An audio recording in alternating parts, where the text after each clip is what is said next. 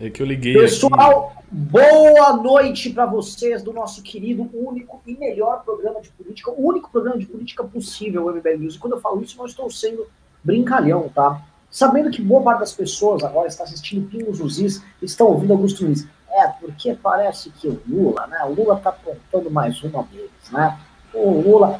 Augusto Nunes, a gente quer saber o que está acontecendo nessa briga entre o Maia e o Bolsonaro. A coisa do Lula. Quero saber se o Lula vai voltar para cadeia. É isso. Vocês não vão ficar vendo material de péssima qualidade como aquele feito pelo senhor Augusto Nunes. Vocês vão vir aqui refletir e discutir seriamente sobre o que está acontecendo com o Brasil no MBL News, hoje contando com a presença ilustríssima, ilustríssima, cremosa do senhor Kim Kataguiri. E por isso dou boa noite, Ricardo Almeida. Boa noite, Kim Kataguiri. Boa noite. Boa noite. Um prazer estar aqui com o produtor de ternos, Ricardo Almeida. ah, é? Vocês sabem, posso contar uma história aqui? Minha irmã hum. já namorou o filho do Ricardo Almeida. Quando era muito nova, assim, mais, mais de 10 anos atrás. É. E eu, eu ganhei uma jaqueta da Ricardo Almeida. Não ganhei nada com isso. hum. Tem um cara aqui no chat que descobriu o nosso plano, o Victor Pamplona. MBL tinha que dar um golpe de Estado e colocar o Renan de presidente. Eu gosto da ideia. Eu jamais vou concorrer para nenhum cargo eletivo, mas é, dar um Se golpe. for para dar um golpe, né? Eu daria. Aí, aí eu, é, eu, eu, gosto da ideia de, de, participar de coisas não eletivas.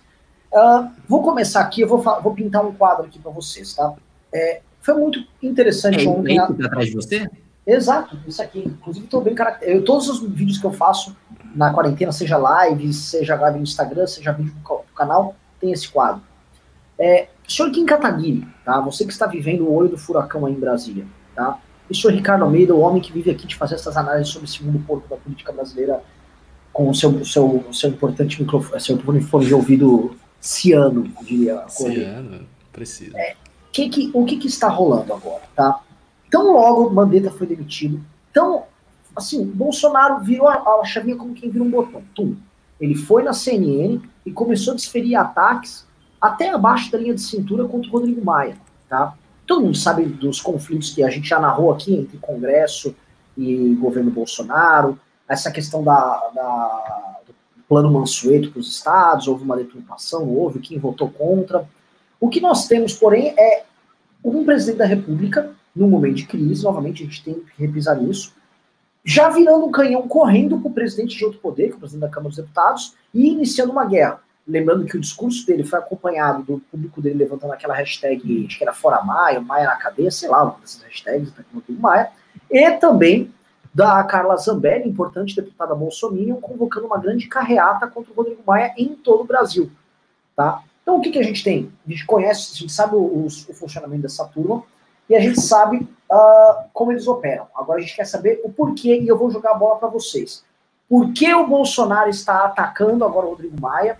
Qual o plano tá, disso? Porque ele também, eventualmente, ele está sendo vítima de um grande achaque aí, vindo do Rodrigo Maia e dos aliados do Kim Kataguiri lá do Centrão, esse pessoal fisiológico aí, esses esquerdopatas aí.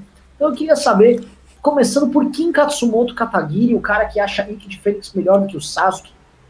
Conte para nós, conte para nós o que que tá rolando aqui. O que está rolando é o seguinte: é... o Bolsonaro agora ele quer tirar o centrão do Rodrigo Maia e trazer o centrão para si. O Bolsonaro não é contra o centrão. O Bolsonaro só tem inveja que o centrão apoia o Rodrigo Maia e não o apoia. Né? Ele tem tido é, conversas aqui, encontros oficiais. Aí o, o gado pode é, verificar, os cabeças de gado Nelore e cabeças de gado leiteiro podem verificar com muita tranquilidade é, na agenda oficial do presidente que ele tem se reunido com os líderes do centrão, né? É, justamente para que ele distribua cargos e emendas diretamente sem ter, sem ter que passar é, pelo Rodrigo Maia. Né? Ele está sentindo um cheiro de sangue, já que o Maia está chegando no final do mandato dele, e já começa uma corrida pela sucessão ali da Câmara dos Deputados. Então, acho que o, Bolsonaro está partindo para a ofensiva, tanto no discurso como na distribuição de cargos e emendas, né? Claro, tudo sempre com o nosso dinheiro, para tentar diminuir o poder de, de Rodrigo Maia na Câmara dos Deputados. Ao mesmo tempo, o Rodrigo Maia trabalha para manter a sua, sua influência e o máximo de poder possível na próxima gestão. Ninguém sabe quem será o próximo presidente da Câmara, não tem nenhum grande nome consolidado. Geralmente fala-se aí de nomes do, do PP, é, que é o principal partido do, do, Centrão, mas não tem nenhum nome realmente com, com um, um, grande apoio consolidado. Eu, pessoalmente, tenho defendido que é, os parlamentares independentes aí, uh, o Novo Cidadania, o Podemos, a gente se junte para dar força para que algum nome tenha chance, algum nome de fora desse jogo do Planalto e do jogo do, do Rodrigo Maia tenha chance de, de vencer a, a eleição para a presidência da Câmara dos Deputados, muito com base, primeiro, numa base parlamentar inicial, né, de uns, vamos lá, 60, 70, 80 deputados, que viabilize a candidatura ser levada a sério, e com base também em opinião pública, em pressão de, de rede social e da própria imprensa também, é, como foi feito para derrotar o Renan Calheiros ali na, no, nosso, no primeiro biênio aí dessa legislatura.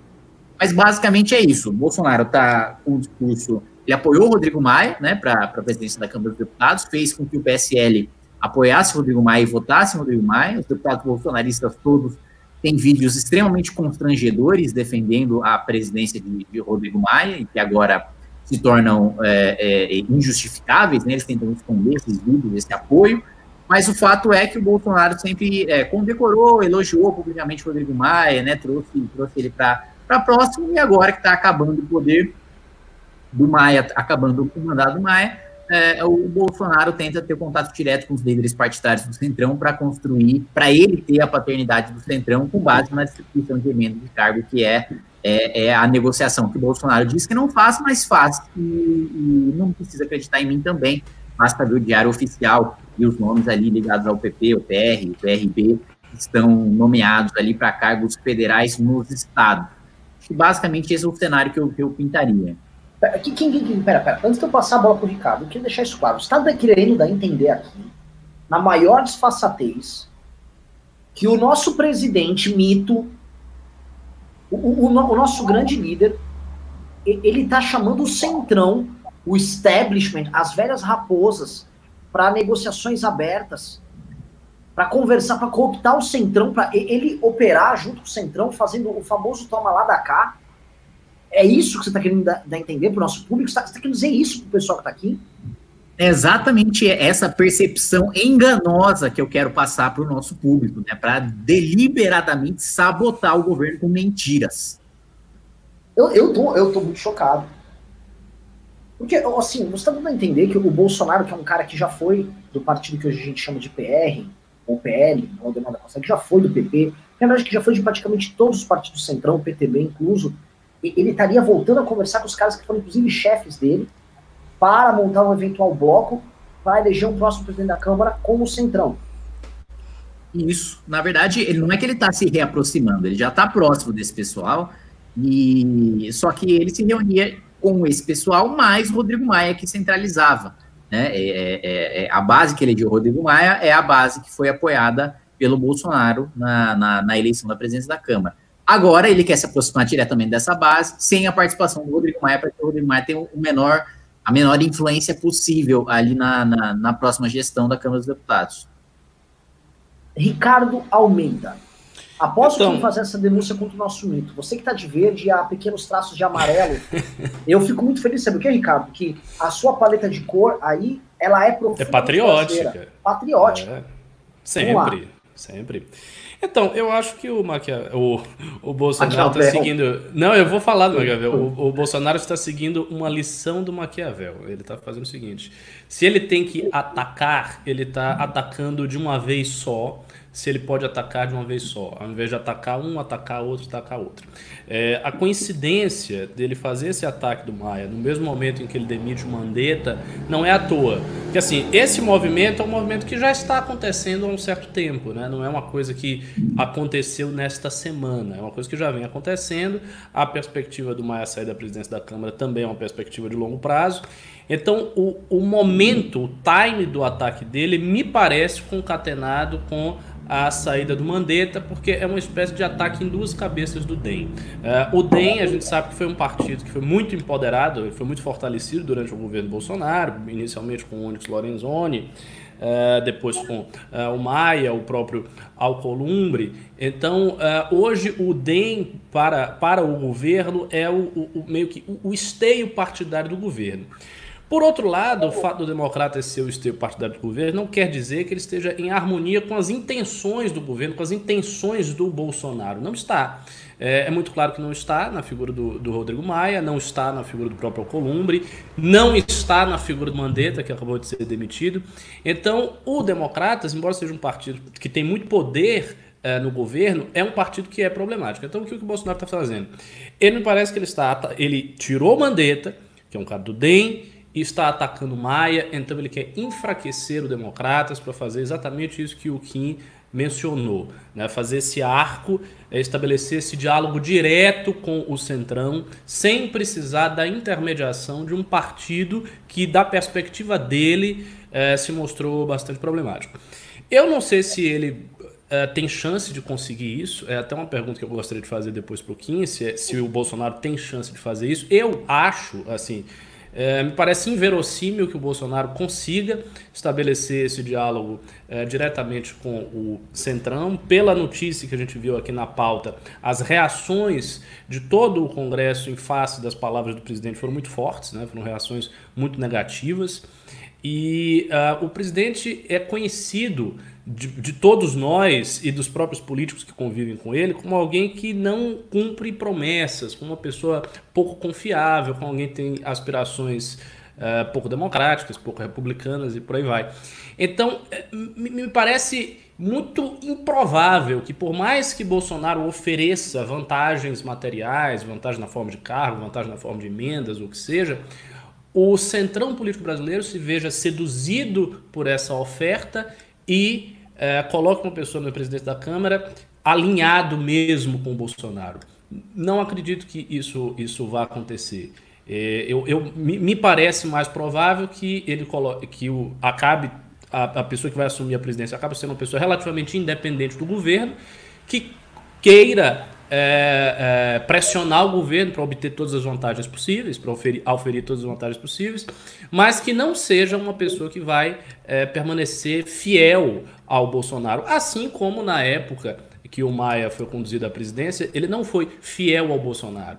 E eu me lembro bem que a nossa crítica no período em que houve toda aquela campanha em torno do Rodrigo Maia, e se dizia muito, ah, não, isso é um, um xadrez 4D, é uma habilidade do presidente, o Bolsonaro está sendo brilhante ao colocar o Rodrigo Maia, porque ele vai, né, ele vai manipular. A ideia era mais ou menos assim, o, o Bolsonaro vai manipular o Rodrigo Maia ali, por isso que ele está colocando o Maia, por isso que ele apoiou o Maia, o PSL apoiou. E isso, assim, claramente não aconteceu, e na época desta campanha, nós a denunciamos. Né? O Kim saiu como candidato, depois ele abdicou da candidatura por conta da, do, do Marcel Van Hatten. E a gente disse na época que isso não ia acontecer. Ou seja, não havia chance do Bolsonaro conseguir essa ascendência sobre o Maia. Então, eu acho que a essa altura do campeonato, dado que a popularidade dele é é, já está mais baixa. A popularidade do presidente já está mais baixa, com tendência de estagnação ou queda.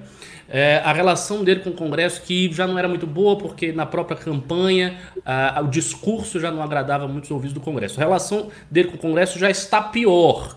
Né? Então, dado todo esse cenário, eu acho bem improvável que ele consiga um intento. E aí eu gostaria de perguntar ao Kim, é, como é que você acha que está o cenário quanto ao Bolsonaro? Existe alguma chance dele conseguir emplacar alguém que seja aliado dele e que seja um aliado, digamos, fiel ao presidente? 100% fiel, acho que é, que é zero a chance, né? Você não vai ter ninguém que vá, vá manter a pauta do governo durante o, o segundo biênio, durante aí, o próximo mandato do, do, presidente da Câmara.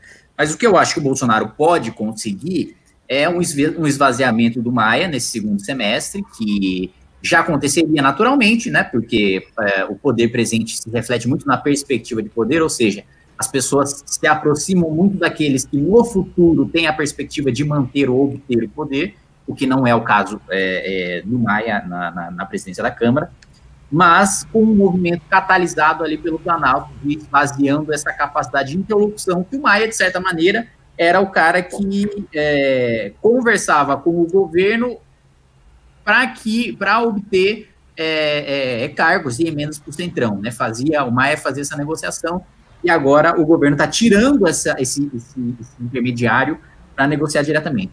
Mas o, o que eu acho um ponto que o governo pode ter sucesso é de ter, é de apoiar o candidato vencedor, né, é, é, do próximo biênio, e de talvez emplacar ali uma reforma administrativa, uma reforma tributária, como aconteceu muito com o próprio Rodrigo Maia. Né? O sim, governo foi o Maia, uma, o governo conseguiu emplacar a reforma da Previdência ali na, na, na no, no, início, ali no, no, nos primeiros meses ali do, do mandato do Maia. Acho que o que pode acontecer é isso.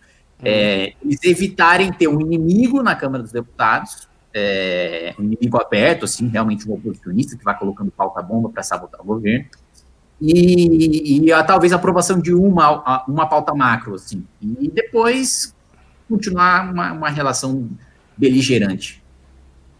Eu, eu, queria, eu queria entrar aqui nessa, nessa discussão, porque é o seguinte, o público aqui, né, primeiro que agradecer quem está aqui já, já temos 1.100 pessoas, preciso para fazer chegar o maior número possível de gado, né, não de pessoa, preciso que vocês deem like, dando like vai chegar para um monte de gente essa live, e aí vai chegar no gado. Eu preciso que o gado venha, eu quero que o gado o aqui um pouco, tá? Então tragam o gado, estourem a boiada, abram a porteira da fazenda que o, o boi vai entrar. Então estamos aguardando vocês darem esse like. Outra coisa, podem mandar perguntas, pimbas do Superchat. Agora são 7h22. Quando for 7h40, nós vamos iniciar a leitura dos pimbas, dos superchats, tá? Mandem perguntas que assim que vocês manterem o MBL vivo, o MBL de pé. Eu que tô com problemas capilares enormes, tive que botar aqui um pequeno turbante na cabeça tá? um barrete, sei lá o nome disso aqui. Estou aqui pronto para falar com vocês como se fosse um doidinho, tá?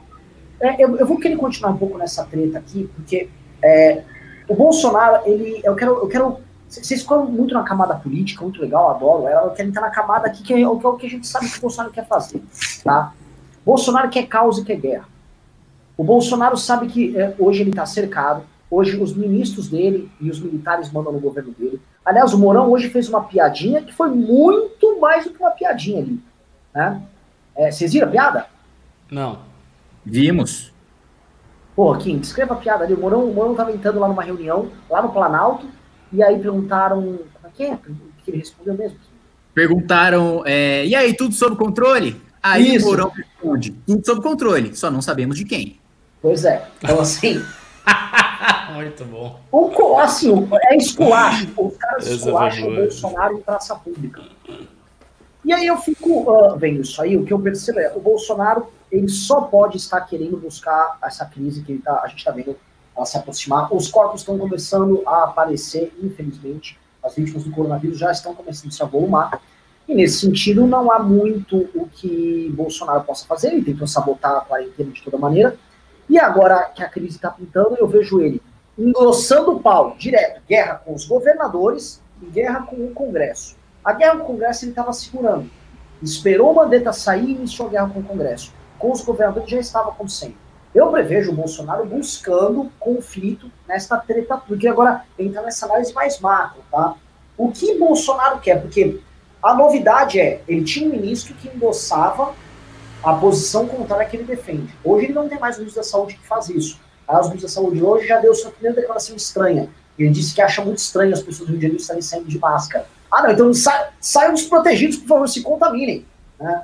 Nelson Taixa, aí, um ministro que parece um coveiro. É, parece, não tô, parece, não tô né? Vai pra caralho, parece, parece um vampiro também. Eu quero, eu quero entrar nisso aqui porque é, Bolsonaro sempre é um cara que busca o conflito, busca o caos, não imagine o nosso presidente da República arrumando uma briga institucional agora só para motivos de xadrez 4D. A gente sabe que ele não opera tanto nesse xadrez. Estou aqui exagerando, meus queridos amigos, ou sim, podemos prever novas chuvas e trovoadas, sabendo o que aconteceu esse último fim de semana, essa, essa carreata maluca, Paulo Cogos vestido de templário, querendo matar o Dória. São os tempos que nós estamos vivendo, Carlos Zambelli está convocando carreata, briga com os governadores continua, Bolsonaro veio falar em estado de sítio, só eu posso fazer isso, tá? Governador não pode. Como estamos? Ou o Renan tá doidinho com seu chapéu de alumínio aqui? Quem quer comentar? Eu posso, eu posso começar. Eu, eu, eu, assim, eu acho que é, naturalmente a instabilidade vai ocorrer até o final do governo Bolsonaro, porque isso é da natureza dele, é da natureza do bolsonarismo e não vai mudar. O que a gente pode ver, eventualmente, é um pequeno momento, assim, um interregno de paz, um interregno de serenidade, e depois desse período volta de novo a instabilidade, depois para um pouquinho, depois volta a instabilidade. Isso não, isso não vai mudar, é da, é da natureza do escorpião picar o sapo e ele vai continuar fazendo isso. É, nesse momento agora, é como eu disse, eu acho que é, ele está no momento crítico, então ele vai atacar quem ele puder atacar, então, aonde ele puder bater, ele vai bater. Eu constatei que a hashtag contra o Maia está muito grande no Twitter. É bem verdade que alguém pode dizer, não, mas tem muito robô, é muito fake e tal. É fake, assim, mas tem mais de 1 milhão e 200 mil é, dessa hashtag. Por mais robô que tenha, assim, é sinal de que ela está grande. Então, e, e, e, já tinha um tempo, já tinha um tempo que a militância bolsonarista não conseguia emplacar uma hashtag tão grande assim. As últimas hashtags que a militância bolsonarista tentou emplacar eram bem menores do que essa. Ou seja, está havendo né, uma certa movimentação mais poderosa dessa militância que está alcançando é, algumas pessoas, é, basicamente por conta da falta de credibilidade que o Congresso Nacional tem. E isso aí é, é outro problema estrutural que assim, não vai se resolver e não será a incompetência do Bolsonaro, o seu discurso antidemocrático, que vai fazer com que a população brasileira olhe para o Congresso, veja aquela casa parlamentar e sinta confiança naquilo. Isso não vai acontecer, não vai acontecer esse milagre, porque a descredibilização do Congresso é uma coisa que já vem de muito tempo, vem até de antes dos movimentos que nós fizemos em 2015 e 2016. Na verdade, o que a gente fez em 2015 e 2016 já veio como fruto da descredibilização do Congresso.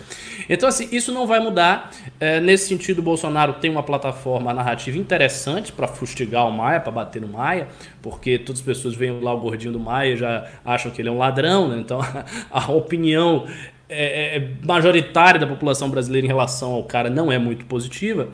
E então eu acho que ele vai continuar atacando sim por todos os lados. Eu só não sei se é, o governo está é, tão na iminência de derretimento assim como a gente diz. É, é bom a gente ter um, um pouco de cuidado para nós não nos tornarmos profetas do apocalipse ou caçandras do fim do mundo, porque assim é, já em vários momentos anteriores a, a hoje, em vários momentos anteriores a essa análise, já havia a impressão de que o governo estava na iminência do total derretimento. Não, o governo está inviável, já era o governo, agora acabou. E ele sempre vai prosseguindo, ele sempre mostra que não acabou. Então ele, ele vai caindo mais um pouquinho e vai prosseguindo, e vai caindo mais um pouquinho e vai prosseguindo.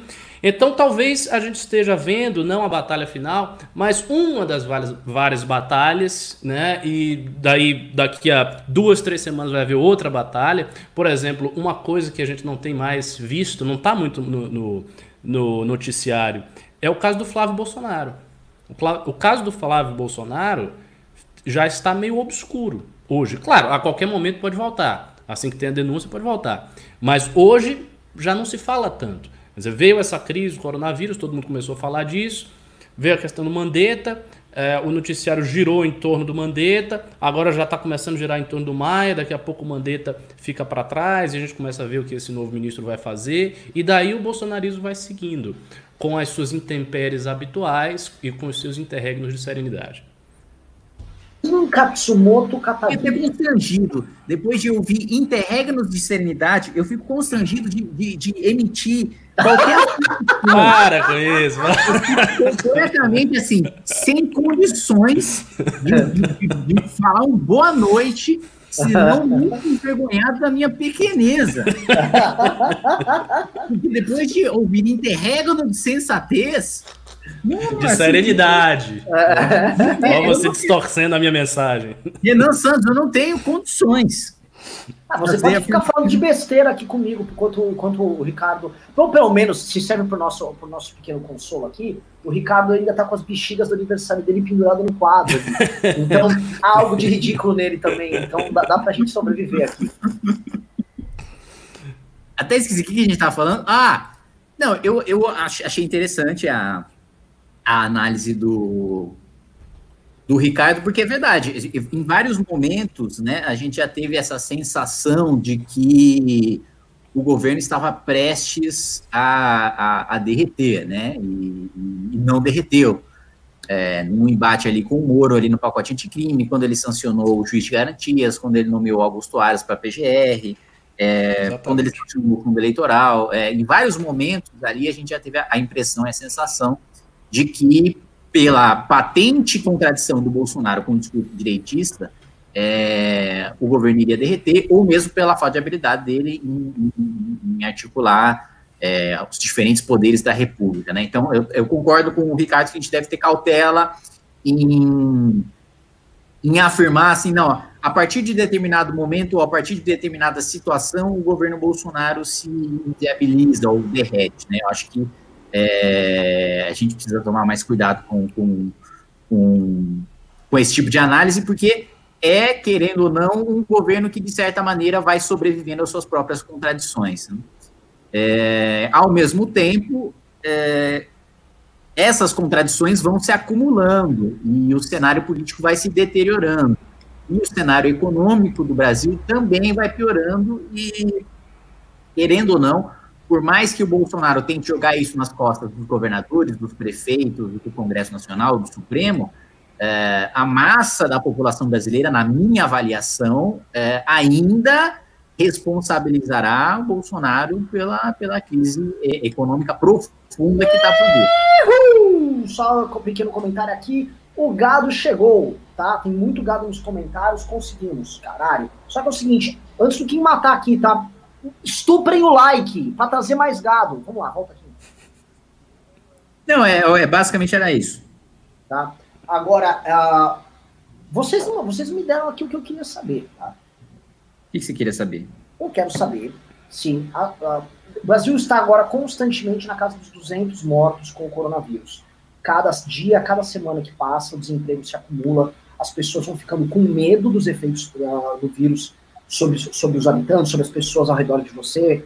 Assim, todo mundo já começa a ter um caso de um amigo, um conhecido, a, a avó de um amigo, o pai de uma amiga que uh, enfim, ou faleceu ou teve o, o, coronavírus e foi muito forte tal. Eu já estou conhecendo vários, já está no meu entorno.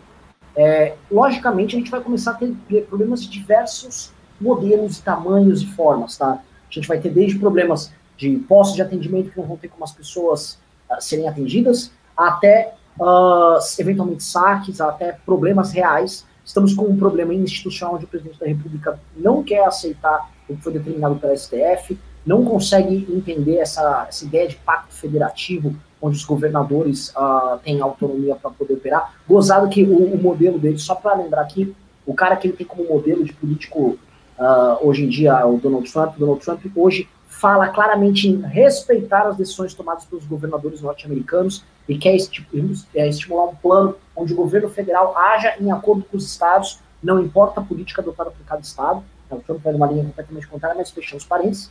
Eu quero saber de vocês aqui, meus queridos amigos, o que que Bolsonaro pode armar? Porque eu não vejo ele, do ponto de vista político, mesmo nessa articulação, nessa guerra que ele está fazendo contra o Maia, eu não vejo ele obtendo resultados agora. Não, tenho, não vejo grandes resultados práticos obtidos agora. Porém, ele no campo narrativo, mobilizando seus doidinhos e tal, ele ainda tem margem para jogar, e ainda é forte nas redes sociais. O Ricardo é um muito bom. Ele conseguiu aqui levantar a tag, onde ele arrumou um inimigo, polarizar com o Maia é muito mais fácil do que polarizar com o Mandetta. Isso aqui é consenso. Ele falou, meu, não vou ficar polarizando com esse Mandetta, isso aí deu um trabalho do caralho. Substitui o Mandetta, botei um cara com cara de Drácula, fica muito mais tranquilo, se eu não precisar demitir, tu não vai falar que eu demiti um coveiro, então tá tranquilo. E agora, eu tenho lá o Maia, vou bater lá, é o Nhonho, vou bater nesse cara, ninguém gosta dele e o jogo segue. Tá? Mas o que ele quer com isso? O que ele quer com essas narrativas? O que quer Bolsonaro no meio dessa crise? Eu tô preocupado, Eva, é, é, é, de verdade. Eu quero saber o que esse cara quer armar. Esse cara quer dar algum ponto, ele quer dar algum nó nesse ponto. Ele não vai deixar ponto sem nó nessa história. Começando com o Katsumoto agora.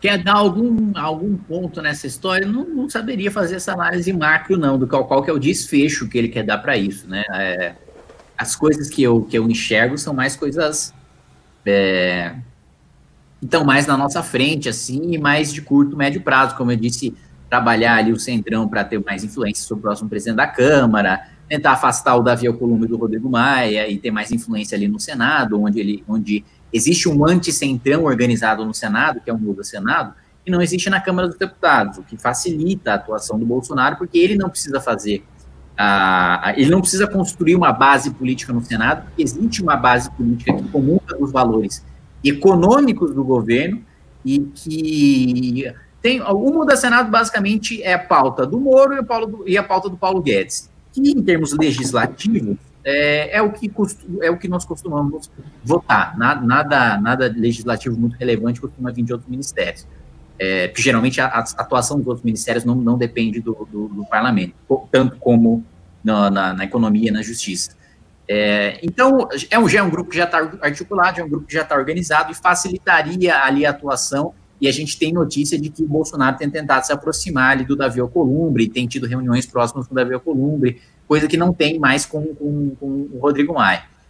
É, são, são essas coisas mais de curto e médio prazo que eu enxergo. Eu não vejo faz sentido que você levantou, da, da, dele não dar ponto sem nó e isso tudo tem um desfecho, mas eu não, eu pessoalmente não enxergo esse desfecho, eu não vejo ele ele tendo uma grande, uma grande tacada, nem, nem nada do tipo. Para mim, o, o, melhor cenário para o Bolsonaro, o, cenário que ele sairia mais fortalecido, seria um milagre, que é você ter uma cura, você ter um medicamento em que, em que basicamente encurtasse ao máximo a necessidade de uma quarentena. Com a necessidade da quarentena encurtada é, e os governadores começando a flexibilizar em razão desse suposto medicamento aí, um X imaginário que, que solucionasse o problema, é, a população ia ficar com a impressão de que não precisava de quarentena desde o início, né? E de que o Bolsonaro estava certo desde o início que os governadores fizeram cagada desde o início. E que logo ele estava correto e que teve um prejuízo econômico é, é, é absolutamente desnecessário, que o presidente da República sempre combateu essa injustiça e que ele sempre estava enxergando à frente do que qualquer outro da classe política ou científica estava vendo.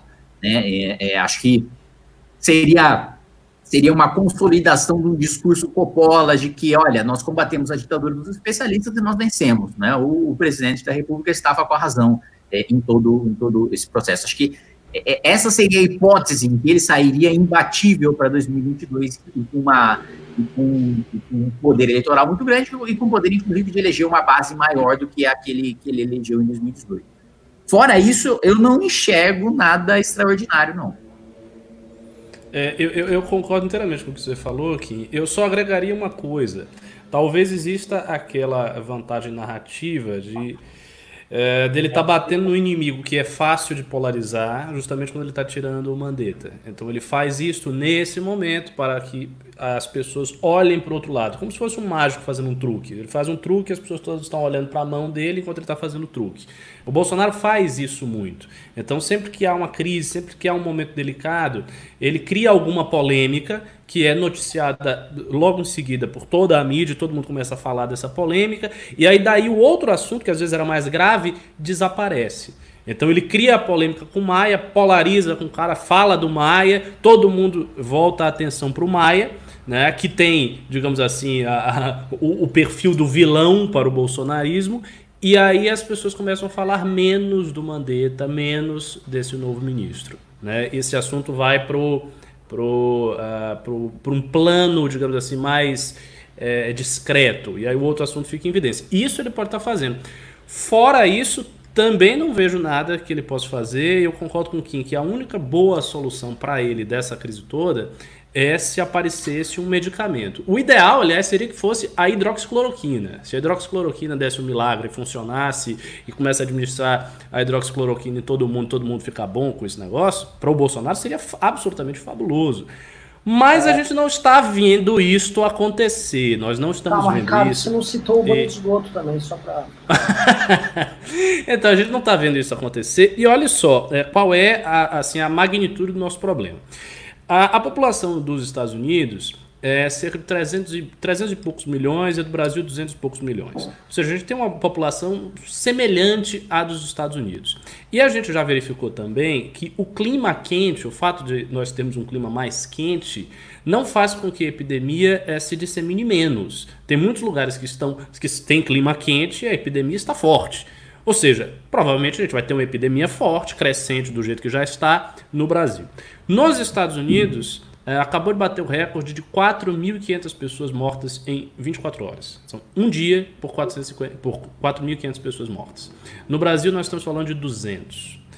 Quando o Brasil chegar, e assim, tem todos os motivos para chegar, porque tem uma população semelhante, é um país continental, a questão do clima não faz é, nenhuma grande diferença na disseminação do vírus. Quando o Brasil chegar a números parecidos com esse, 3 mil, 4 mil, 5 mil, 6 mil pessoas mortas por dia, se isso acontecer, aí eu acho que essa quarentena que a gente está vendo, que é ineficaz, porque tem um bocado de gente na rua, as pessoas vão começar elas próprias vão querer ficar dentro de casa.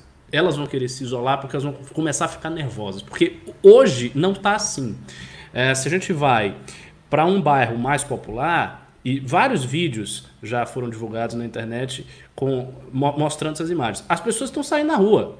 O comércio está funcionando, as pessoas estão na rua, né, elas estão circulando. Até aqui, que é um bairro de classe média de São Paulo, as pessoas estão na rua. Então, assim, não há um isolamento muito rigoroso no Brasil. Não está acontecendo esse isolamento.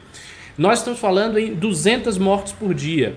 Quando tiver 4, 5 mil, 6 mil mortes por dia, quando o sistema de saúde colapsar em diversos lugares diferentes, e aí começarem a circular mesmo os vídeos de pessoas morrendo, de pessoas é, tendo que tirar o respirador porque ela é idoso e vem outro cara. Quando isso acontecer, é, assim, vai ser uma verdadeira tragédia para o Bolsonaro, porque toda a responsabilidade em torno da epidemia cairá sobre o colo dele. Porque ele tirou o Mandetta. Então todo mundo vai dizer: ah, mas se fosse o Mandetta teria matado menos. Se fosse o Mandetta não estava assim. Se fosse o Mandetta estava mais tranquilo. Mesmo que não fosse.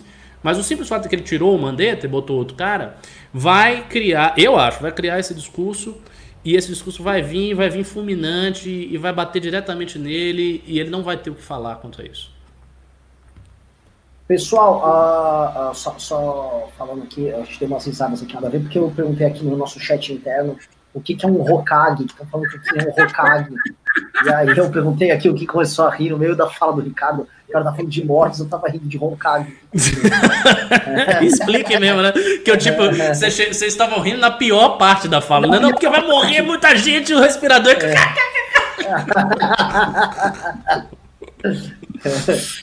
Não, é... que pra mim, pra mim o, o, o, Renan ter mandado o que é Hokage no chat foi tipo o Bolsonaro falando o que é Golden Shower, assim, tipo,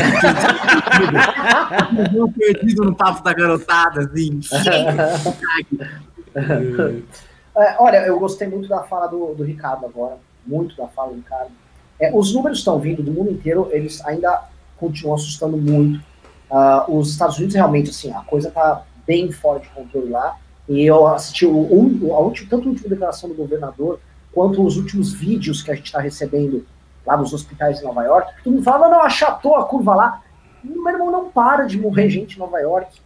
É uma coisa horrorosa. Outra coisa que a gente começou a ver lá, novamente, eu não vejo em nenhuma dessas cidades afetadas nego, ah, calma aí, calma aí, o cara não tá pensando aqui na economia. Não tem, todo mundo tá assustadíssimo, tá? E eu pego uh, de, depoimentos já no Brasil de pessoas assustadíssimas que têm seus parentes envolvidos no, no, coronavírus. Tem uma amiga nossa, de vários membros do Império, o pai dela foi afetado pelo corona, o pai dela tem 50 e poucos anos.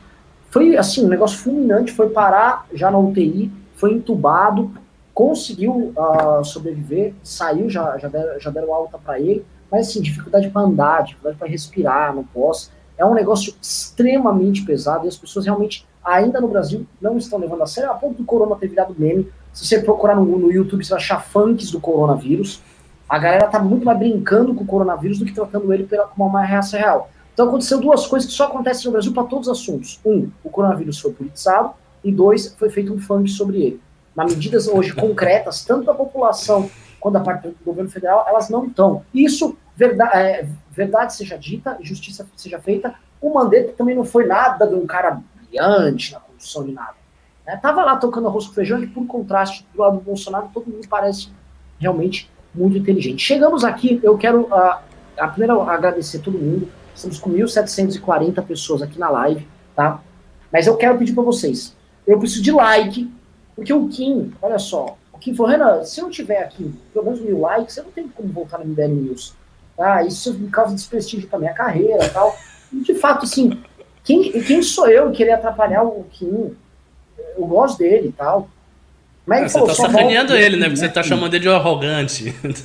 Não, e, e, e, e, na Câmara, realmente, os deputados são muito rigorosos com isso. Assim, eu chego na Câmara dos Deputados, quadros assim, eleitos pela internet, como Arthur Lira, como Elmar Nascimento, Wellington Roberto, nomes conhecidos nas redes sociais, chegam e falam que como você frequenta uma live que não tem mil likes? Como é que você quer que eu aprove um projeto seu, que eu vote um projeto seu, se você frequenta uma live que sequer tem mil likes, assim?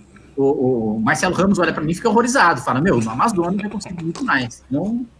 Pois é, então, eu, eu não... Eu, a última coisa que eu quero fazer é causar desprestígio um pouquinho, abalar o, o avanço dos projetos, quem tem projetos muito legais uh, nessa crise do coronavírus. Acho que foi um dos pouquíssimos, os raríssimos parlamentares no Brasil que fez um pacote de proposições interessantes que não, não passam só pelo vou cortar meu, meu, meus próprios gastos. Então, uh, ajudem aí, deem like. Além disso, ajudar também a fazer essa live chegar num número bem grande de retardados, de gado, aquele público mais limítrofe ali, borderline entre o, entre o QI de um, de um gorila e de um ser humano. Eu quero chegar nesses caras ali. Quero que esses caras venham aqui e esmurrem o teclado, esmurrem a tela do celular. E aí, vamos começar com os pimbas. Vamos começar a responder perguntas aqui? Bora lá. Então vamos lá. Agora, justiça seja feita, Renan. Você falou que o Brasil é o único país que tem música, não sei o quê. Nos Estados Unidos está rolando umas, umas Coronavirus! Shit got serious! Quem nunca viu um TikTok joga, joga a primeira pedra, que tem, tá rolando nos Estados Unidos também um, um, umas versões gringas de, de bactéria filha da puta, micróbio do caralho. Ah, é? Ah. Mas ele, mas o nó, aqui no Brasil, tipo assim, é uma coisa meio arrastada, tipo um coronga feliz. O coronga, o coronga dos funks e tal. Tem até um coronga safado, que a mina sente e o coronga vem. É uma coisa assim. o, o, é, tipo assim, o coronga nosso é um coronga tarado. O coronga nosso é igual um funkeiro. Inclusive morreu um funkeiro baiano agora de coronavírus. Né? E aí, eu, eu, tava, eu tava fazendo almoço, até só compartilhar isso com vocês. Eu tava fazendo almoço com meu irmão. A Renan, você viu que morreu um funkeiro baiano? Eu falei, porra, deixa eu ver, né? Desde, pô, o cara era novo, coitado, teve um histórico de obesidade, uma porra, novo, morrer. Aí, tipo, vamos dar uma olhada na música dele. Aí liga lá a música dele, ah, senta, senta, senta, senta, senta, senta, essa novinha, não sei o quê. Eu, mano, você não consegue nem se compadecer pelo cara. Você vê essa música dele, o cara, mano, é uma música de um escroto, né? Aí você fala, eu não consigo, tipo, pô, tadinho do, desse MC aí, foda. Vamos lá. Felipe Azim mandou dois reais e falou: explique o que é a MP da carteira verde e amarela. Kim Katsumoto. É, muito, assim, muito resumidamente, porque se quiser mais, mais, mais detalhes, é, eu fiz vários vídeos sobre isso, mas muito resumidamente, é desonerar a folha de pagamento, né? É basicamente INSS, FGTS, o empresário não tem de pagar, ou você tem uma diminuição, como é o caso da FGTS, ou você realmente tem uma isenção que o governo paga no lugar do empresário. É, e uma política também de microcrédito, que aí essa parte de microcrédito, em especial, é, praticamente tirando é, um ou dois artigos, praticamente inteira foi é, emendas que eu fiz ali para a gente facilitar o microcrédito por coisa simples de desburocratização. Hoje, para você ter acesso ao microcrédito, você precisa, por exemplo, que o agente de microcrédito, um profissional chama, regulamentado, chamado agente de microcrédito, vá até sua casa, conheça a sua casa e conheça o seu negócio, para daí então você ter acesso. Aí tô falando, não, acaba com essa necessidade, faz tudo virtual, uma fintech pode fazer, você não precisa necessariamente ser um, um banco. É, basicamente, coisa para facilitar o crédito para empreendedor mais pobre e para desonerar a folha de, de, de, pagamento. Mas mais detalhes sobre a, a MP e sobre, sobre a votação dela e emendas feitas dela que foram aprovadas, tem aí no, na página do MBL, tem no meu canal, vocês, vocês veem, tem no, no, no blog do MBL News. Vamos lá. Uh, o Anderley Pastelo mandou 10 reais e perguntou: por que o Renan está com a cueca na cabeça? Porque eu queria secar meu cabelo. Obrigado pelo pino. WS mandou 18,90 e falou: hoje não tem como não pimbar. Acompanho o movimento desde o primeiro dia de MBL News. Desde o primeiro dia de MBL News era só um apresentador. Muita satisfação nessa bancada hoje. Pois é, um cara que conhece que o MBL News começou em 17, ficava uma pessoa com fone de ouvido aqui, tentando usar o celular ali. É mesmo? Era uma pessoa só? No começo era, era uma. Olha só. Na sala que hoje é a sala que é a operação do MBLUs. Ah, é. é. Clássico, nossa. WS, será que, gente... será que o WS é a lenda famoso DJ do MC Marra e WS no beat? Fica aí a pergunta, se é esse WS. Coquinho VK mandou dois reais e falou: o que, que vai acontecer com o governo nos próximos meses? Coquinho, nem eles sabem. Muito é, menos deles. Foi, foi, foi boa parte da nossa discussão, assim, basicamente os 40 minutos de discussão que a gente teve foi isso. Hugo Bustamante mandou dois reais e falou: O que anda jogando, Kim? LOL? É, cara, eu ando jogando os jogos que a Epic Games tem liberado de graça todas as semanas. É, na semana passada foi o jogo de Sherlock Holmes, muito interessante. Você vai interrogando as testemunhas, coletando as provas e você decide ali quem você, quem você manda a polícia denunciar. E você pode cometer injustiças, inclusive, sendo Sherlock Holmes e decidindo também se você manda para a polícia ou se você ajuda o cara a fugir. Você acha que o crime foi justificado. Muito interessante, jogo liberado de graça pela Epic Games. E agora estou jogando Just Cause, que foi liberado pela Epic Games de graça também ontem, ontem, ontem. Maravilhoso. Arthur Todorov mandou 5 reais e falou: o professor Ricardo é gênio. 100% trabalho e seriedade. Renan 2030?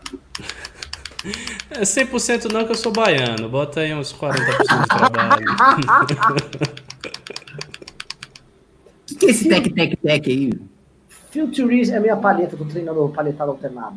Futurist Games and Magazine mandou 20 reais e perguntou: Kim, o que você acha desse pessoal que fala que essa doença é psicológica, que pessoas jovens sem imunodeficiência não morrem? E tudo isso é para a OMS, ONU e George Soros dominarem o mundo, acabando com as economias. Pô, doença psicológica é foda.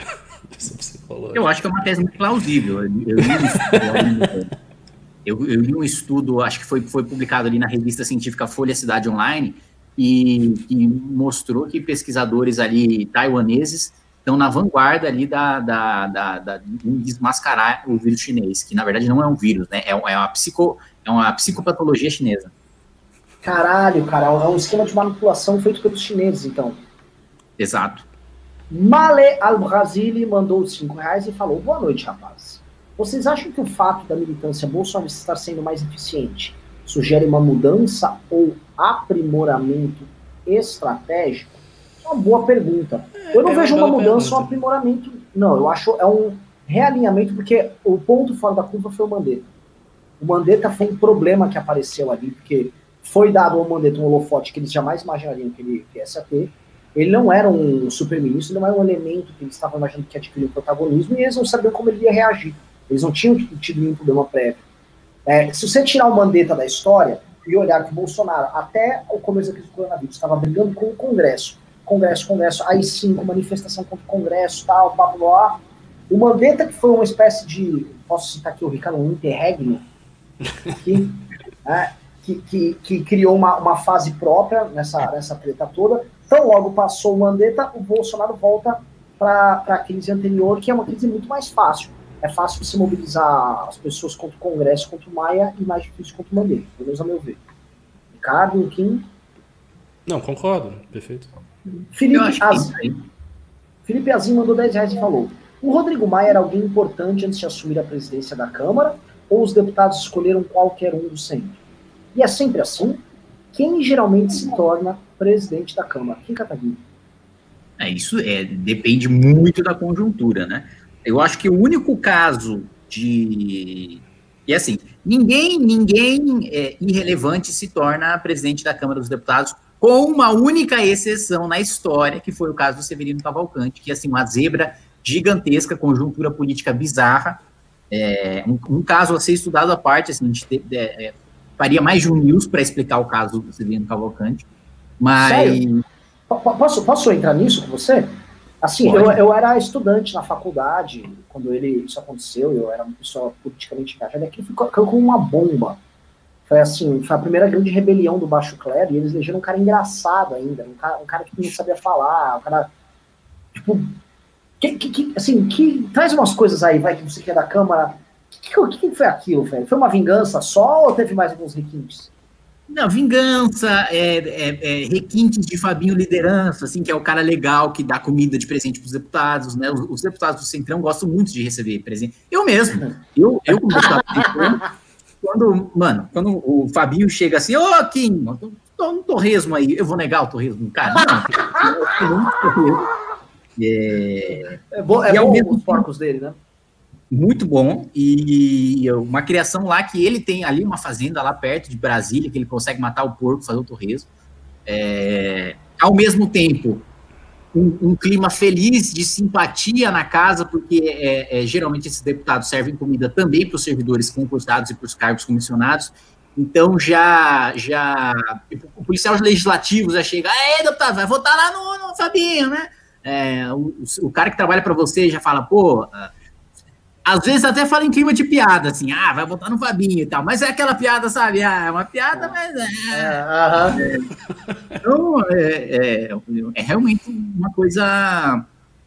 Uma coisa que pega, assim. Mas no, no, caso do Rodrigo Maia, nessa legislatura foi eleito porque ele já estava com a caneta na mão, basicamente o principal fator, né? É muito difícil você combater um cara que está tá com a caneta na mão.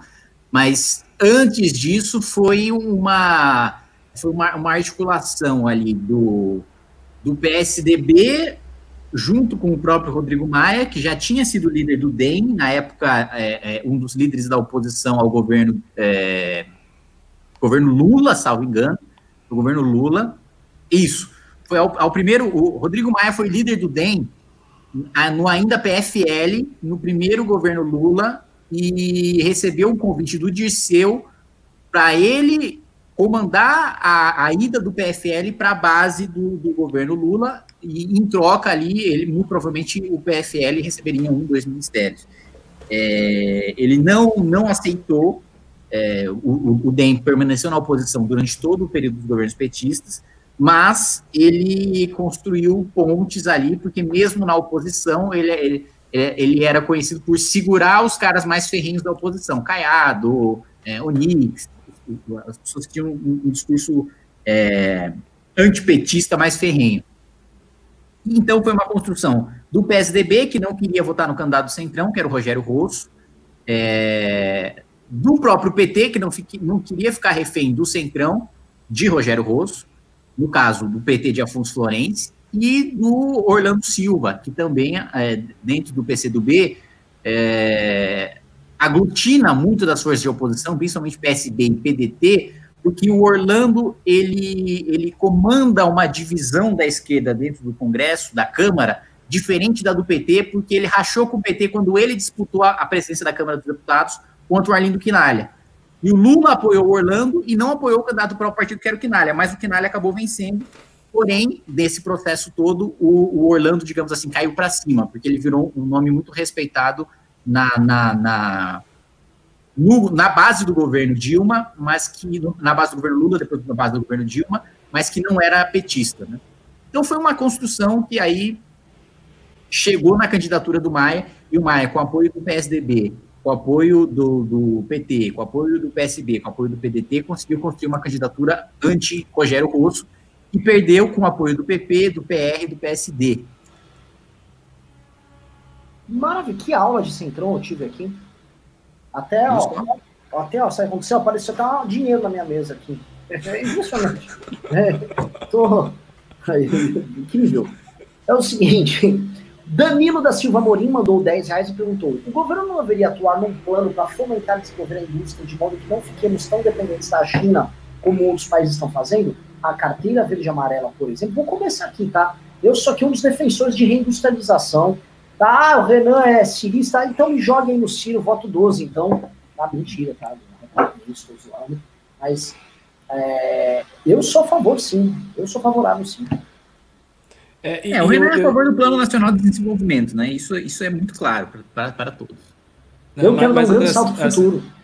É, tem, tem um detalhe geopolítico aí que é o seguinte: é, a, o governo Bolsonaro, o discurso Bolsonaro sempre foi um discurso anti-China porque a China é governada pelo Partido Comunista, que é um partido genocida, etc, etc.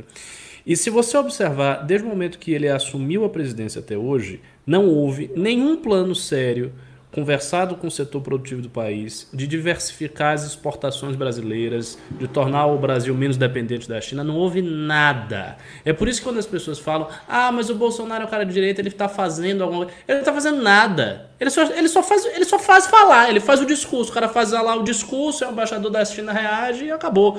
Mas assim, a dependência que nós temos da China, que foi uma construção na época do governo Lula, com os BRICS e tal, é uma coisa que está idêntica. Ela está mesma, só vai vai crescer e, assim, se você for esperar que o governo faça alguma coisa real contra essa situação que nós temos, esqueça. Sim, quer comentar? É, eu, eu acho que a gente até comentou quando eu estava aqui com uma. É, quando eu, eu, eu, fui anfitrião aqui do, do news que a gente fez com o Thomas Conte e com o, o, o Pedro Menezes, que fizeram uma pergunta, né? Se a tendência no, do pós-coronavírus é, seria o mundo ter uma política de, de fortalecimento da indústria nacional para diminuir a dependência da China, né? E aqui eu fiquei, eu fiquei mais, eu fiquei mais vendido na opinião dos dois economistas que eu achei mais adequado deixar com eles, né? O Pedro Menezes disse que a tendência sim era de que é um movimento que já estava acontecendo no mundo e que, que a tendência era de, de se acelerar, né? No pós-pandemia, né? Pra, justamente para a gente ter mais capacidade de criticar politicamente a China, né, de eventualmente é, é, ter alguma capacidade econômica, a gente, digo, resto do mundo, né, não estou falando do, do, do, Brasil em si, mas de ter capacidade de, de, eventualmente fazer alguma sanção econômica à China, mas o, o, o, Conte discorda, ele acha que não, que a gente vai continuar dependente, que não vai ter como responsabilizar a China de jeito nenhum, e que é isso aí mesmo. É, eu não sei, eu sinceramente não sei. Vamos lá, Hugo Bustamante mandou dois reais e falou: Bolsonaro tem ração. Ele também mandou um pequeno, uma pequena gravura de uma vaca malhada e um, um homem com um chapéu de cowboy. Johnny Romano mandou 10 reais e disse: Vocês são tão ruins e demagogos que o Congresso derreteu a própria agenda do liberal, do liberal do MBL, ao mesmo tempo estão atacando o inimigo errado. Desde 2018, não acertaram uma previsão. Parece que o seguinte, o MBL ele tinha uma agenda liberal que ela foi destruída pelo Congresso, e enquanto isso nós atacávamos o verdadeiro inimigo, que é o nosso, uh, nosso querido, nosso, nosso herói, nosso presidente, nosso amigo Jair Messias Bolsonaro. É, é vou passar a bola aqui para vocês dois, mas eu só queria comentar, achando, assim, eu acho engraçado, porque essa agenda liberal nossa, ela andava mais quando o Bolsonaro era presidente, né? É, quando o Temer era presidente, a gente estava lá apertando, sem ter deputado federal, nada. Ela, a gente passou muito mais coisa do que quando o Bolsonaro virou presidente. Então, a grande mudança que a gente tem é o seguinte: entraram mais parlamentares liberais, tem mais liberais no Congresso, mas você não tem mais o corrupto Temer. Entrou o herói liberal, o mito, o homem que veio para redimir todos os nossos pecados, Jair Messias Bolsonaro. Ele entrou lá. O que mudou é que as coisas realmente atravancaram. Mas a culpa, obviamente, é do MBL. Só queria levantar isso passando a bola aqui para os meus colegas. É, eu acho que vale ressaltar bastante essa questão de que a agenda liberal caminhava muito mais antes do Bolsonaro, no governo Temer, com um Congresso menos liberal, menos reformista, e que é, o Bolsonaro é, é, O que a Dilma fez de bem para o liberalismo, o Bolsonaro faz de bem para a esquerda. O Bolsonaro é, é a direita que a esquerda gosta, é fácil de bater, é, é, fácil de achar absurdo. É como a Dilma que não forma uma frase com um sujeito predicado, aí é fácil a gente defender o liberalismo ridicularizando a Dilma, é fácil defender a esquerda ridicularizando o Bolsonaro. Por isso, o Bolsonaro é um dos melhores instrumentos para atrasar a agenda liberal e para pavimentar o caminho de volta uh, da esquerda do poder. Primeiro, porque ele, ele, ele sequestra para si a agenda de combate à corrupção e a agenda econômica liberal, mas, ao mesmo tempo, não dá resultado, não trabalha para essa agenda, dando a impressão para a opinião pública em geral de que essa agenda está sendo derrotada e que é uma que a ideia em si está errada e não quem é que está implementando de maneira, de maneira incompetente. Mas vale lembrar que o Brasil cresceu mais com o governo Temer do que com o governo Bolsonaro. Né? O Bolsonaro não tem um argumento da herança maldita, ah, mas eu, eu o PIBinho aqui de 1% foi por culpa do PT? Não, se fosse culpa do PT, o governo Temer não tinha crescido mais. Rick Almeida? Não, é isso mesmo. Não tenho muito a acrescentar, não. Uh, vamos lá, vamos lá, lá. Uh, os Futuristic Games and Magazines mandou 5 reais e falou que enquanto critico o mito, meus amigos mandam deixar ele governar. Até quando tenho que deixar? Quando o povo poder reclamar? Eu de saco cheio disso. Gostei muito dessa pergunta. Olha, eu, vamos fazer tipo uma receita de bolo, assim. Da mesma maneira que, que você deixa uma massa descansar ali com fermento cerca de 30, 45 minutos, é, quando te pedem para deixar o Bolsonaro governar, deixa ali, sei lá, 15, 20 dias, né? Aí você volta, aproveita, pega, pega, junta essa massa de merda que ele fez nesses 15, 20 dias e volta a criticar. Aí vão te repreender de novo, falando para deixar ele, ele, governar. Aí você entra nesse processo de novo, né? Vai colocando a massa, o Bolsonaro vai colocando o fermento de cocô na massa, ela vai crescendo e você vai trabalhando ela. Maravilhoso, maravilhoso. Então é, é quase assim, é um ciclo que você vai ficando preso ali, né? É um ciclo, ciclo sem fim, né? Já dizia Rei Leão. Mário Sérgio Machado dos Santos mandou dois reais e falou: Boa noite, moço hétero e casado. Acho que é o Ricardo. Oi. Uh, o Futuristic Games Atlanta sempre mandou 5 reais. Isso ficou muito estranho. Isso foi esquisito. que dia vamos a pé para Brasília novamente? O que vocês acham? Estão velhos demais para isso? Cadê a carteira verde e amarela? O mito é imune ao Covid? São várias perguntas. Vamos lá. Vou bem responder. Que decisão a para Brasília realmente? Eu tenho vontade, tá? Vamos ver se pinta aí uma janela histórica. O, o, o, que vocês acham? Ou vocês acham que estão velhos demais para isso? Eu não acho. Cadê a carteira verde e amarela? Kim, o, o, o Alcolumbre fudeu a carteira verde e amarela? Fudeu a carteira verde e amarela. É, tem a, a possibilidade de pressionar os líderes do Senado para votar na segunda-feira, e é o que eu tenho trabalhado para fazer, para realmente constranger os caras, porque não foi uma decisão monocrática do Alcolumbre, ele é responsável também por essa decisão, que é uma decisão escrotíssima, é, mas ele teve o respaldo da maior parte dos líderes partidários, então você como seu senador, porque nesse ponto, posso dizer de boca cheia que a Câmara dos Deputados fez o seu trabalho é, perfeitamente, é, inclusive, a gente ficou até duas horas e meia da madrugada votando carteira verde e amarela, porque a oposição ficava fazendo obstrução. Então, é, é tá no colo do Senado, é pressionar o senador que você votou aí. O Leonardo Guarizo Barbosa mandou 5 reais e perguntou: ponto de vista errado. Se vemos pela perspectiva que sim, existe um final um golpe de poder, tudo, tudo mesmo faz sentido. Ele está queimando. É, é, eu estou na linha do, do Guarizo, eu fiquei até solitário aqui, agora estou espremido entre vocês dois. É, eu, eu, acho que existe uma perspectiva golpista da parte do Bolsonaro, sim, e que se essa perspectiva não for realizada de fato, ela vai operar pelo menos enquanto uma intenção para fazer com que as pessoas fiquem operando essa intenção e fiquem tornando o Bolsonaro eternamente o herói revolucionário que elas querem, querem que ele seja. Ou seja, ele quer manter uma massa permanentemente ativada, enfrentando as instituições, tensionando o máximo que puder, desgastando todas as instituições o máximo que puder, mantendo um nível de tensão grande o suficiente para que ele consiga sair. Eu, tô com você, eu tô com você. Mas ele, de fato, eu não vejo ele tendo meios para fazer isso. A não ser que ele consiga, não sei como é que está o exército, o exército é uma caixa preta nesse sentido, consiga sublevar, sublevar as forças militares, não sei como é que se vai ter um virtual caos enorme nos estados, que demande eventualmente um estado de defesa para poder evitar saques, a gente não sabe o que vai acontecer no Brasil. Então, é esse horizonte que eu, eu olho com bastante medo. Não, eu, eu, concordo com você. Eu acho que existe essa intenção da parte é, do Bolsonaro e, sobretudo, do, do entorno do Bolsonaro. Né? Aqueles conselheiros que ficam falando no ouvido do Bolsonaro. Tal. Isso eu concordo. Agora, da intenção para o fato, há um abismo enorme. Dizer, eu, eu não, realmente não consigo ver é, que ele atacar o Maia a essa altura do campeonato, depois que ele já o atacou várias e várias vezes vá significar um passo adiante rumo a esse objetivo autoritário. Não acho. É só aquela coisa, ele vai ficar esquentando a militância para uma grande revolução que nunca vai vir e, e, e é isso. Vamos lá, próximo pimba aqui, vou dar uma aceleradinha aqui. Ah, ah, ok, ó, ele continua. Ele está queimando tudo em todas as áreas democráticas possíveis. Usando o Ricardo Almeida, tudo que o Bozo faz é para ganhar em cima. Aos poucos ele vai mostrando que democracia não funciona. Ah, o povo dúvida. vai estar desmoralizado e ninguém vai impedir uma tomada de poder.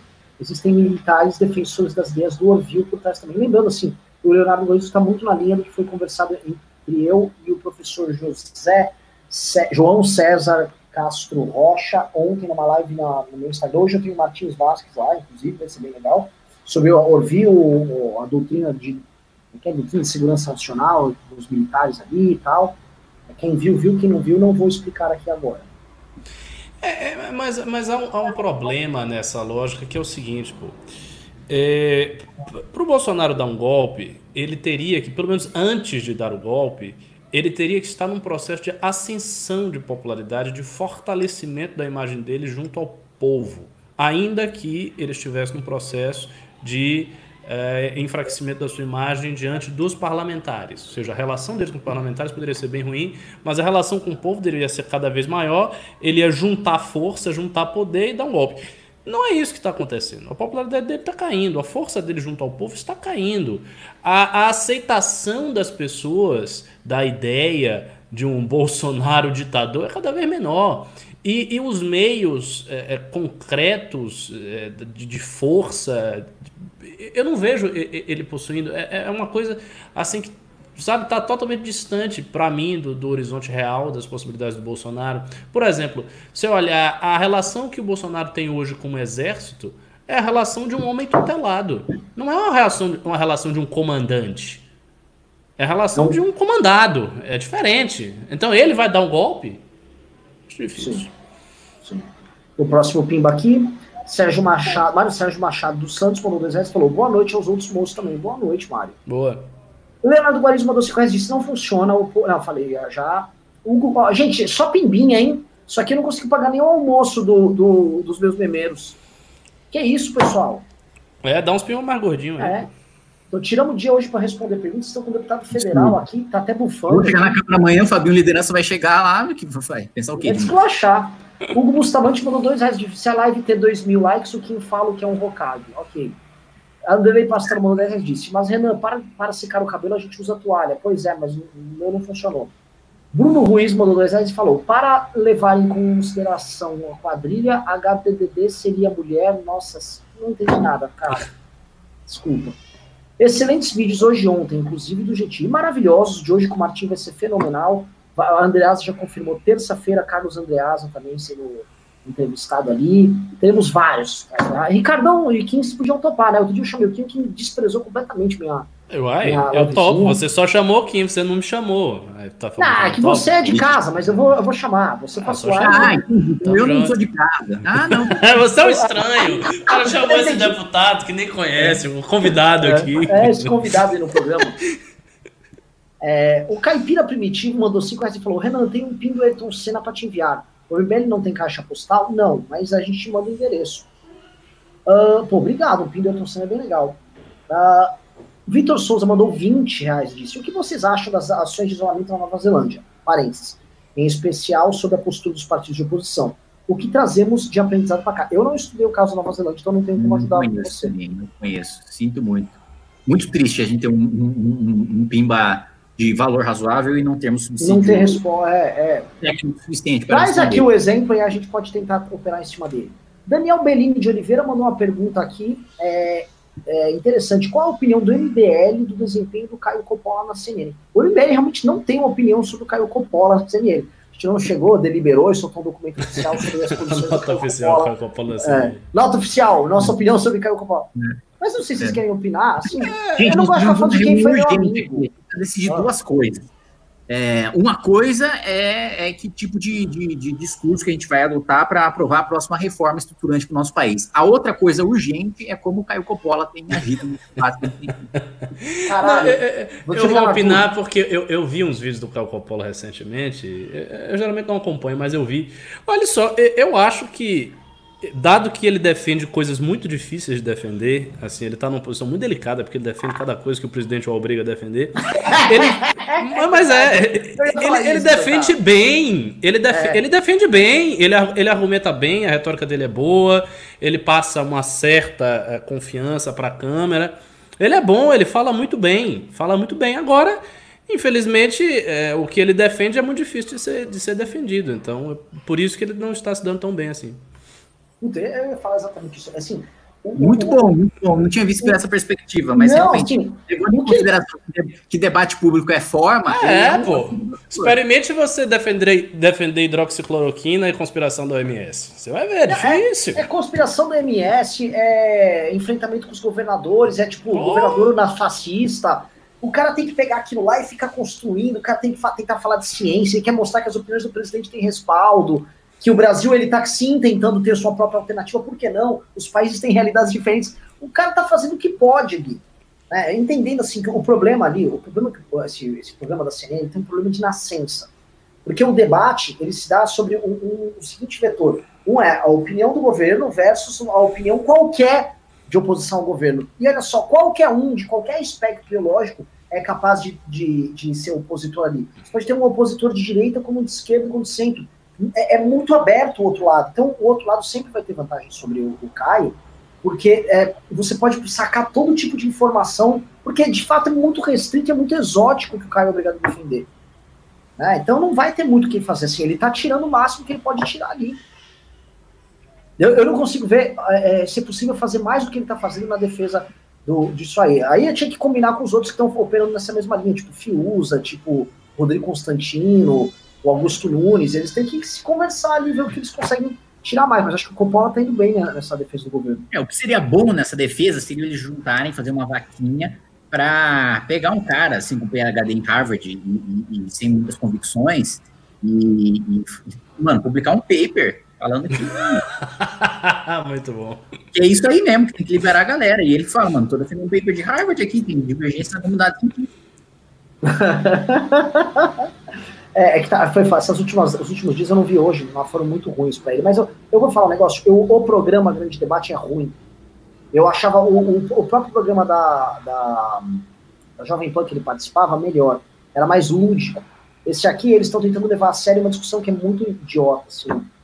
Enfim, a gente não está tendo um debate sério. Nunca, eu nunca vejo tentativas de convergência entre as partes, tentativa honesta. Vou tentar convergir aqui. Não há, tipo assim, é cada um falando pro nicho. E no nicho não é que Coppola defende ideias de direita, ele defende as ideias do Bolsonaro. É muito restrito, cara. É foda. E você já vai pro programa já sabendo o que ele vai defender ali. E isso é bem louco. Quando era Prioli ou esse rapaz, Augusto, como o leque de opções discursivos é enorme para eles, você não sabe o que eles vão utilizar como argumento. Eventualmente eles podem pensar, o Caio é obrigado, você já sabe o que ele vai falar. O ex Wilton de Souza mandou 18,90 e falou: o Bolsonaro não joga xadrez com a dele, ele joga truco. Faz sinal que tá com o zap o tempo todo e fica gritando truco pra tudo. Fato fato, muito bom. Gostei, gostei. O Hugo Bustamante mandou 10 reais e disse: notícia de amanhã, quem se vende por torresmo? Acho que procede, não procede, Kim? Jamais disse que eu me vendo por torresmo. Né? Porque vender parte da premissa que há um preço certo. Não, é um leilão. Na verdade, eu aguardo a oferta de torresmo para saber efetivamente o que é que eu vou dar em troca. Entendi. Então depende também do torresmo. Claro, da qualidade e da quantidade de torresmo. Puto, Kim, pra você. Aliás, você já fez torresmo, Renan? Você já estudou assim profundamente como fazer um bom torresmo? E, e, sei, eu sei fazer torresmo, cara. Eu sou. Eu sou. Eu tô, assim, eu só queria. Posso fazer um parênteses aqui pra vocês? Assim, eu tô cozinhando todo dia. Vocês não têm ideia do nível que eu alcancei. Tá? É, entendendo um pouco de Dragon Ball. Quando o Goku entrou naquela pilha de ficar treinando lá naquela câmara do tempo, vocês lembram? Ele não parava de treinar e ele, porra, ele melhorou pra caralho, plau, pra poder enfrentar lá o céu. O Gohan também é impressionante como uma prática recorrente de uma mesma coisa vai melhorando. Eu melhorei muito, perdi vários exageros, eu exagerava muito no tempero, diminuí meus temperos. Olha, realmente, assim, tô bem, tô bem feliz. E o Alexandre Haddad tá feliz, ele tá comendo igual um rei. Entendi. Então nós podemos, nós podemos fazer várias afirmações com base nisso que você acabou de dizer. Podemos dizer que é, o seu nível de jutsu é, chegou ali ao nível dos 5 Kages, inclusive do Hokage, é, é, ou também podemos falar que o seu nível de chakra chegou ali, é, ali perto ali do, do, do, de alguma das bestas de cauda, né? É, podemos também dizer que você despertou seu instinto superior nisso também, se você quiser fazer outra analogia. Sim. Podemos também dizer que você libertou a sua Bankai, né? É, você já tinha o seu Shikai, né? Que é o primeiro despertar da sua espada. Sim, sim. Você libertou a sua Bankai agora, que é, é realmente é, o nível máximo de despertar da sua espada. Nós podemos é, é, ainda, ainda, adiciono nesse interregno aqui, é, que você desenvolveu o seu estando a níveis, assim, quase para enfrentar o Gil Brando. Caralho, você só não falou que eu desenvolvi meu sétimo sentido, que você tem, você tem você tem preconceito Cara, com você, Zodíaco? Você, você, você praticamente já consegue sentir, sem o poder da amizade, o coração das cartas. Tá, ok. Tá, ok. No Toshiro, olha, o próximo ping é do Toshiro Kuzuki, então é, é, é, bom, ele mandou 200 ienes japoneses. Manda um abraço para o meu amigo Rodrigo Mesquita. Um abraço para Rodrigo Mesquita. O Washington Santos mandou 5 reais e falou: Ricardo é uma fonte imensa de sabedoria. Nos falamos pelo Twitter esta manhã. Obrigado pelas indicações dos livros, continuarei sempre te acompanhando. Valeu. É impressionante, né? O, o, o, o bom do Ricardo estar no News é que as pessoas estão descobrindo ele. Ele era antes um, um, apenas um tesouro que guardava no, no chat do MBL Líderes. Essa foi muito boa. Um tesouro que a gente deixava numa caixinha no relicário, é. coitadinho de porcelana. É. Aí tirou e floresceu. Pessoal, tem um bom vídeo explicando sobre a curva exponencial do corona. Engenheirando, não conheço, verei. Lucas Monteiro mandou cincão e falou: O que acham do Rodrigo Maia disse sobre não haver limite para o endividamento interno do Brasil? Kim Kataguiri. Olha, você vai discordar do seu dono? Em tese tá certo, né? A gente pode se endividar o quanto a gente quiser. Agora, o problema é depois, né? É, mas é uma bizarrice. Para mim, ele tá, ele tá partindo aí para um, um renancismo aí econômico, para um nacional desenvolvimentismo. É, acho que ele tá. Basicamente, assim, se a gente seguir nessa tese de endividamento, a gente pode fazer o seguinte: a gente fecha o Banco Central e coloca o Paulo Guedes para fazer o seguinte anúncio: olha, gente, a partir de agora, o dinheiro do banco imobiliário que você tiver em casa está valendo como dinheiro real. E pronto. Vamos lá. Pera, cortou aí, Kim? Não, não, voltou, voltou. Uh, o, o, Rafa Meresmo, no 5 reais, disse: Bolsonaro igual Robespierre. Na Robespierre ele tinha um charme até. O, o, o, Bolsonaro. O Bolsonaro, para muitos, ele não seria um Napoleão. Coitado do Bolsonaro. Vamos lá. O Futurist Games and Magazine mandou mu, mu, mu, bé, mu, mu, mito, assinado gado. Muito bem colocado. Thiago Cardoso virou membro, caralho. Que? É, ele virou membro do canal. O que, que, é isso? É, ele, ele, agora ele, ele paga uma cota mensal e ele tem acesso a conteúdo exclusivo aqui no canal. E, enfim, ele também pode usar uma, umas tags com onça aqui. A gente vai tratar de forma diferente, nitidamente. Ele vai ter privilégios. Aqui. a gente vai tratar ele de forma diferente. Ah, mas é. Anderley Pastre... Ah, o Mário Sérgio Machado Santos, o homem que, que está nos elogiando e tal, ele mandou uns 50 reais e não falou nada. Muito fofo da sua parte, agradecemos. Anderley Pastrello mandou 10 e falou: dezão paga um marmitão, arroz, feijão, chuchu, dois olhos talado caprichado e eu já mandei três. Dá para almoçar amanhã. Olha, cara, é... de fato, se você for preparar essa, é, essa comida em casa, você consegue fazer a 10 reais sim. Só que em São Paulo, para os meninos lá, não dá não, viu? Não dá não, porque São Paulo tá caro. Ainda mais que é, tá, tá rolando aí uns boatos que o pessoal da MBL só, só, só pede. Puta, ia falar piantela, mas não é piantela. É, é piantela é de vocês aí de Brasil, é daqui, só de fazendo. É, daqui. Fazano. Só pede fazano, só pede fazano no delivery. O pessoal da MBL tá tudo rico aí na quarentena pedindo fazano. João Aguiar mandou 5 reais e falou: qual a possibilidade dos deputados sérios barrarem o rolo compressor do Maia? Kim Katsumoto? Zero, porque para barrar a Maia só tem no maioria, e maioria só tem no Centrão. Então, e aí Centrão é deputado sério. Então... O, o, o Futurist Games é Magazine 10 disse, até hoje só vi o mito mitar com jornalistas do sexo feminino. Será que ele tem problema homofetivo? Será que o exército trancou ele no armário que fez ter raiva do sexo feminino?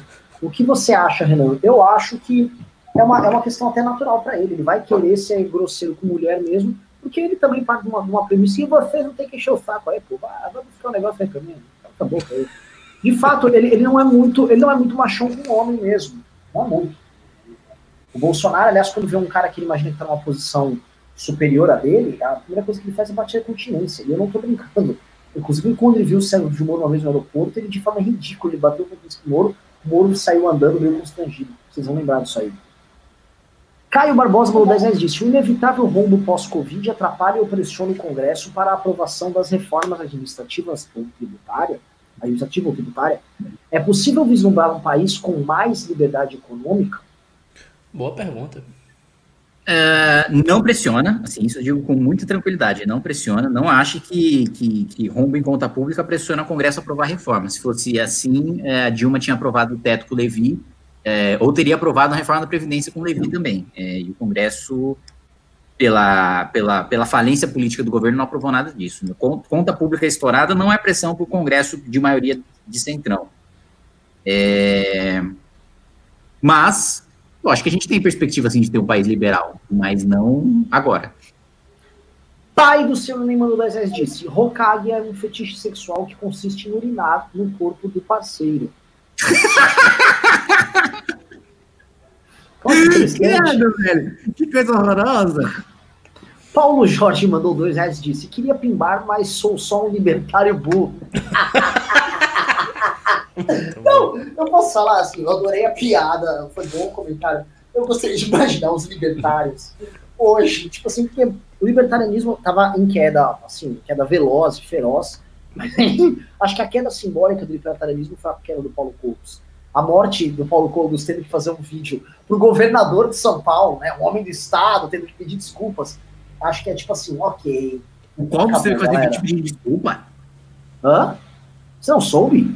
Não, o que, que, é isso? O que, que história é essa? Me manda você não tá aí, sabendo? Ah, oh, caralho, que, que mundo você vive? Ah, em Brasília, né? Onde vocês se apropriam do dinheiro do povo e, e simplesmente não discutem é. o que importa. No Brasil, o é. que importa, aliás, mais Brasil menos Brasília, só se fala que, de Paulo Cogos que após ir numa manifestação pedir a morte do Dória e ficar dançando no, em volta do caixão do Dória, ele voltou para casa e a mãe dele, que é amiga da família do Dória, deram palminhos no bumbum gordinho dele e obrigou ele a gravar um vídeo eu me arrependo de ter ofendido a família do governador João Dória. Não acredito. Puta, um vídeo ridículo. Assim, morreu. Todos os fãs do, do Cogos completamente decepcionados, porque eles gostavam que ele andar de tanque. Cadê o tanque agora? Né? Ele, ele teve que... Assim, assim, oficialmente o movimento libertário brasileiro acabou. Nossa, velho, que humilhante. Ele se peidou pro Dória ainda. É? Tipo... É. A gente leva fama. Né? A calça justa lá, mano, apertando as bolas e ele pedindo desculpa. o Dória, é verdade, com uma calcinha grudada. Ah, Paulo, como você vai pedir? Você vai pedir desculpa pra mim, igual Lula. Entendeu? Seu menino rebelde, ou ligar pra sua mãe. E agora, tem razões econômicas muito claras ali, né? Porque a, a Lígia Cogos trabalha com Botox.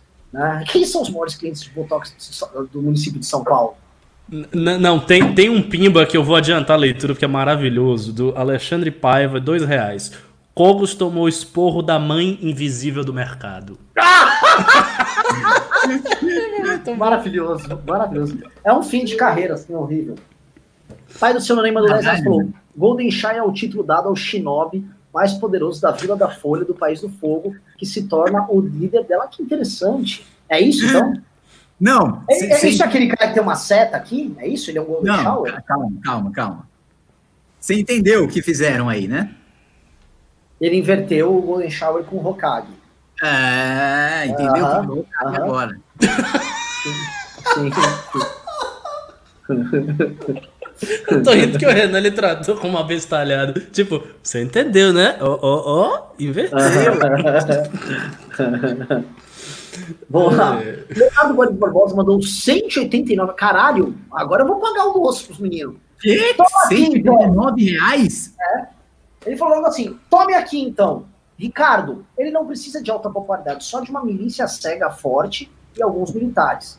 Se a população estiver desmoralizada. Eu concordo com esse cara. Eu também, também. E alguns militares forem passados para trás, cabo. O que o povo vai fazer? Desobediência civil? O que fariam? nada. Existe é, dado, dado assim que você deu mais de 200, quase 200 reais, né? Eu acho que o Bolsonaro praticamente já deu um golpe. Né? Mas, assim, respondendo a sério, veja bem, se você, se você olhar como os novos autoritarismos neopopulistas têm se estabelecido ao redor do mundo, não é assim que tem acontecido. Você olha na Rússia, o Vladimir Putin há muito tempo conta com altíssima popularidade lá dentro da Rússia. É, você olha o Erdogan, mesma coisa. Alta popularidade, muita força, muito apoio do, de clérigos muçulmanos e por aí vai. Você vê o, o, o Hugo Chaves, quando o Hugo Chaves começou a, a fortalecer a, a o governo autoritário da Venezuela e passar a nova constituição e tal, ele também estava com muita força. Essa ideia de que você dá um golpe assim com uma, uma milícia bem pequena, uh, muito feroz, e aí você derruba e toma o poder, isso aí é um paradigma leninista. Lenin fez isso na Rússia. Ele tinha a teoria que com a vanguarda revolucionária, pequenininha, treinada, fanática, fiel, você conseguia dar o, o, o golpe. E ele conseguiu isso porque ele tinha uma, uma, conjuntura muito específica. A Rússia tinha saído da guerra, a Rússia estava com um governo provisório fraco, era numa outra época. Então, assim, era muito diferente. Para o Bolsonaro fazer uma coisa dessa, ele, assim, ele declinando junto ao povo, a opinião pública vendo o Bolsonaro como um cara fraco e ele conseguir convencer o exército e uma militância dele, que é um bocado idoso. São pessoas velhas, as pessoas não vão segurar uma arma para defender o Bolsonaro. Não, não, vão, pelo amor de Deus. O cara vai com 80 anos segurando a arma. não vai. Então, assim, ele não, ele não vai ter. Ele, ele. É, ele não vai ter uma, uma guarda revolucionária bolsonarista dele para ele convencer o exército na circunstância que ele está, como um cara tutelado, sendo que o exército já a, a, foi, foi humilhado pelo período de 64, pelo tempo que o exército passou no poder. Eu acho muitíssimo difícil que isso aconteça. Só se tiver uma, uma alteração macroscópica na conjuntura política. Vamos lá, próximo pimba aqui. Futuristic Games and Magazine mandou 5 reais e falou: o Intercept sumiu. Será que não vai precisar mais deles para derrubar o governo do mito? O Intercept teve acesso a um material incrível e ele, enfim, bombou nesse período, só que o material foi acabando, né? Mailawa 2 mandou 5 reais e disse: você poderia esclarecer em um vídeo o contexto da nota 8 do Maia, só para conseguirmos informar os meramente desinformados? Ah, pensei Boa, que ela, tava, ela era um gado, mas uma pessoa decente. Peço desculpas de eu ter só habilidade nome. Gostei, vou fazer. Estou escrevendo aqui agora, inclusive. Ah, é? Estou escrevendo aqui agora para lembrar de fazer. Ah, vocês estavam redigindo o vídeo, tipo, tipo um menino gênio, sabe? Tá, tá. Leandro Coller mandou 5 reais e falou: A cara do Ricardo quando o Kim falou que o Renan liberou a bancai. Não, e eu, eu, eu achei outros comentários muito bons aí perdidos. O sétimo sentido, liberou o hack do rei, é, pegou o Zawaro de 9 segundos. Muito bom. Kim, Ulisses Júnior mandou 10 reais. Kim, se você for presidente, os discursos presidenciais serão recheados de referências a animes e teremos lives presidenciais com cosplay de variados personagens? Óbvio, é evidente. Eu chego com um comunicado à nação Primeiro que o, o, o, o, a capa do diário oficial vai ser do Death Note, assim, como se os nomes que eu tivesse, os, os, nomes que eu tivesse indicando lá para os ministérios fossem morrer de ataque cardíaco. é, e cada, cada live, assim, primeiro o cara que traduz em Libras vai ter que ser cada vez estar num cosplay diferente, assim. O cara que vai traduzir em Libras é uma pessoa muito humilhada, é, que vai usando cada vez um cosplay diferente.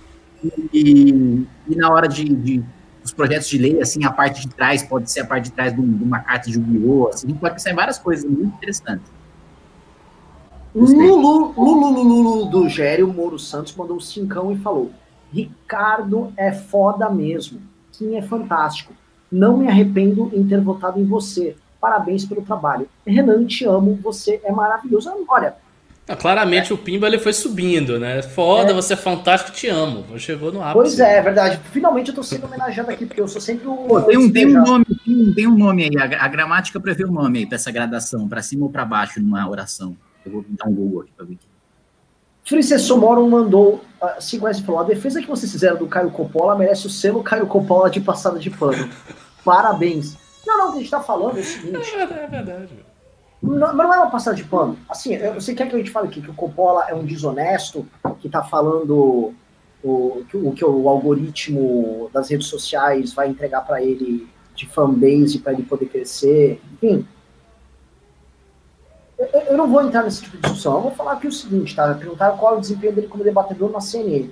Eu, eu, acho que o desempenho dele como debatedor na CNN é muito bom. Ele é obrigado, ele é obrigado a defender coisas ali grotescas. E quando digo obrigado, é, lógico que não, a CNN provavelmente não enfia uma faca e fala, ó, defenda isso. É que ele se coloca ali nessa situação. Porque para eles o vetor ali não é. Né, eu não uso a palavra vetor, acho que nem existe essa. Eu não gosto palavra. A, a questão dinâmica ali não é esquerda-direita, é governo e qualquer outra coisa. É, e é isso. E ele pertence a uma turma. É, ele tem uma turma, uma turma que está crescendo nas redes já há um tempo, defendendo o bolsonarismo, uma forma que não é bolsonarista. Veja bem, eu faço uma defesa técnica contra um establishment aqui, tá? E não é só ele, tem uma turma toda. É isso. Mas é... o Caio. O, o Johnny Stark mandou. Ah, e só um ponto, tá? O Caio ele tem um comportamento ético. Nunca nos atacou, não seremos nós a ficar atacando ele também. Tá? A gente não vai ficar aqui atacando. Ele tem aquela linha dele, não gosto, mas o jogo segue. Ó, oh, o nome gramatical disso aí é gradação mesmo. Inclusive tem, gradação? tem exemplos aqui na literatura, aqui, ó. Mais, mais 10, mais 100, mais mil e mais um bilhão. Uns cingidos de luz, outros ensanguentados. Eu era pobre, era subalterno, era nada. Ninguém deve aproximar-se da jaula. O felino poderá enfurecer-se, quebrar as grades, despedaçar meio mundo. Ó, oh, isso é uma gradação, então. Tem um brilho. Johnny Stark, é meu pai, falou, é um novo membro do canal. Meu pai, novamente, é, se fazendo presente aqui na minha vida, igual uh, nos tempos que eu já era uma criança. Nel Nelzinho mandou 10 reais. Obrigado, Nel Nelzinho, 10 reais. Júlio César mandou 2 reais e falou: pede para seu irmão reativar o movimento Brasil com frango. Na verdade, quem tem que reativar é o Ian com o Ulisses, que aparece aqui no nosso chat. Que era um, Grande era um... Zarabatana. Jéssica Zarabatana e Gilson Raposa, que era o parceiro dele de dissidência interna também. Guilherme Benner Martel. Em pensar que o movimento Sabe, sabe o que, que, né? você de... sabe o que, que vocês deveriam fazer? Vocês deve... deveria se criar um canal do Movimento Brasil com frango, com o Ian, falando aquelas mesmas Sim. coisas, as pessoas iam achar que é sério, o canal ia bombar, ia ficar maior que o canal do MBL. Sim, isso é verdade, cara. É verdade. É impressionante, assim, se a gente entrar no canal do Roberto Carlos, lá do, do Roberto Boni, é isso que são, assim, é só coisa maluca. Tá? É tipo, se eu mandar um pimba agora pro cara, Roberto, presta atenção, eu estou vendo uma movimentação de caminhoneiros na minha cidade. É possível que isso seja um, uma retaliação ao vírus chinês? Ele, olha, conhecendo os caminhoneiros patriotas, é bem possível que eles estejam construindo aqui uma luta junto com o nosso presidente Bolsonaro e os militares que estão de olho aberto, tá? Lá na caserna ninguém dorme, quem conhece a caserna sabe muito bem que no quartel tem sempre os vigias. Um quartel não dorme jamais. E se alguém, dá no... se alguém acha que nossos militares estão dormindo com, esse, com esses chineses, não estão não. E nossos caminhoneiros também não. Tá todo mundo acordado lutando pelo Brasil. Uh, Guilherme Benner Martera, novo membro também. O Alexandre Paiva, já lemos o pimba dele. O Vanderlei Pastelo mandou então e disse: Não queria falar nada sério hoje, mas explica pro povo que o Maia é só um gerentão. Ele tem poder de controlar a pauta, mas sem o apoio do Centron, ele não é nada. Surrar ele é a coisa mais inútil do mundo. Vai gado. Olha, é, o que pode comentar melhor do que eu? É, o Maia, ele é como se fosse o líder de um consórcio de políticos, um consórcio de partidos políticos, de lideranças. É, exatamente isso. É isso, entendeu? Então, assim, é, eu entendo a ideia de demonizar o Maia, como eu coloco, e o Maia também to toma decisões ah, que nós não concordamos e faz consórcio com gente que a gente não se alia, mas ah, isso é, é, da natureza do próprio parlamento. O Cunha, que nós ah, não apoiamos ele, mas nós nos valemos dele para derrubar Dilma, controlava este mesmo é, consórcio, e esse consórcio foi usado por nós da direita para derrubar o PT. E ninguém à época ficava denunciando aquilo. Né? Então, é complicado porque o problema é um problema da nossa própria democracia. Isso não, não, invalida críticas ao Maia, muito pelo contrário, o Maia tem que ser criticado por todas as decisões que ele toma, sim. Só que as decisões dele são construídas necessariamente por conta da relação que ele tem com o Eu quero dizer o seguinte: o Maia só existe se ele atender o, o, os anseios e as vontades do grupo político pelo qual ele faz parte. O Ma, se não for o Maia, vai ter um próximo presidente da Câmara que vai ser do Centrão, a não ser que haja uma articulação completamente nova. Quem me corrija aqui. Mas é, é isso. Alguém é quer isso comentar? Não, é isso aí.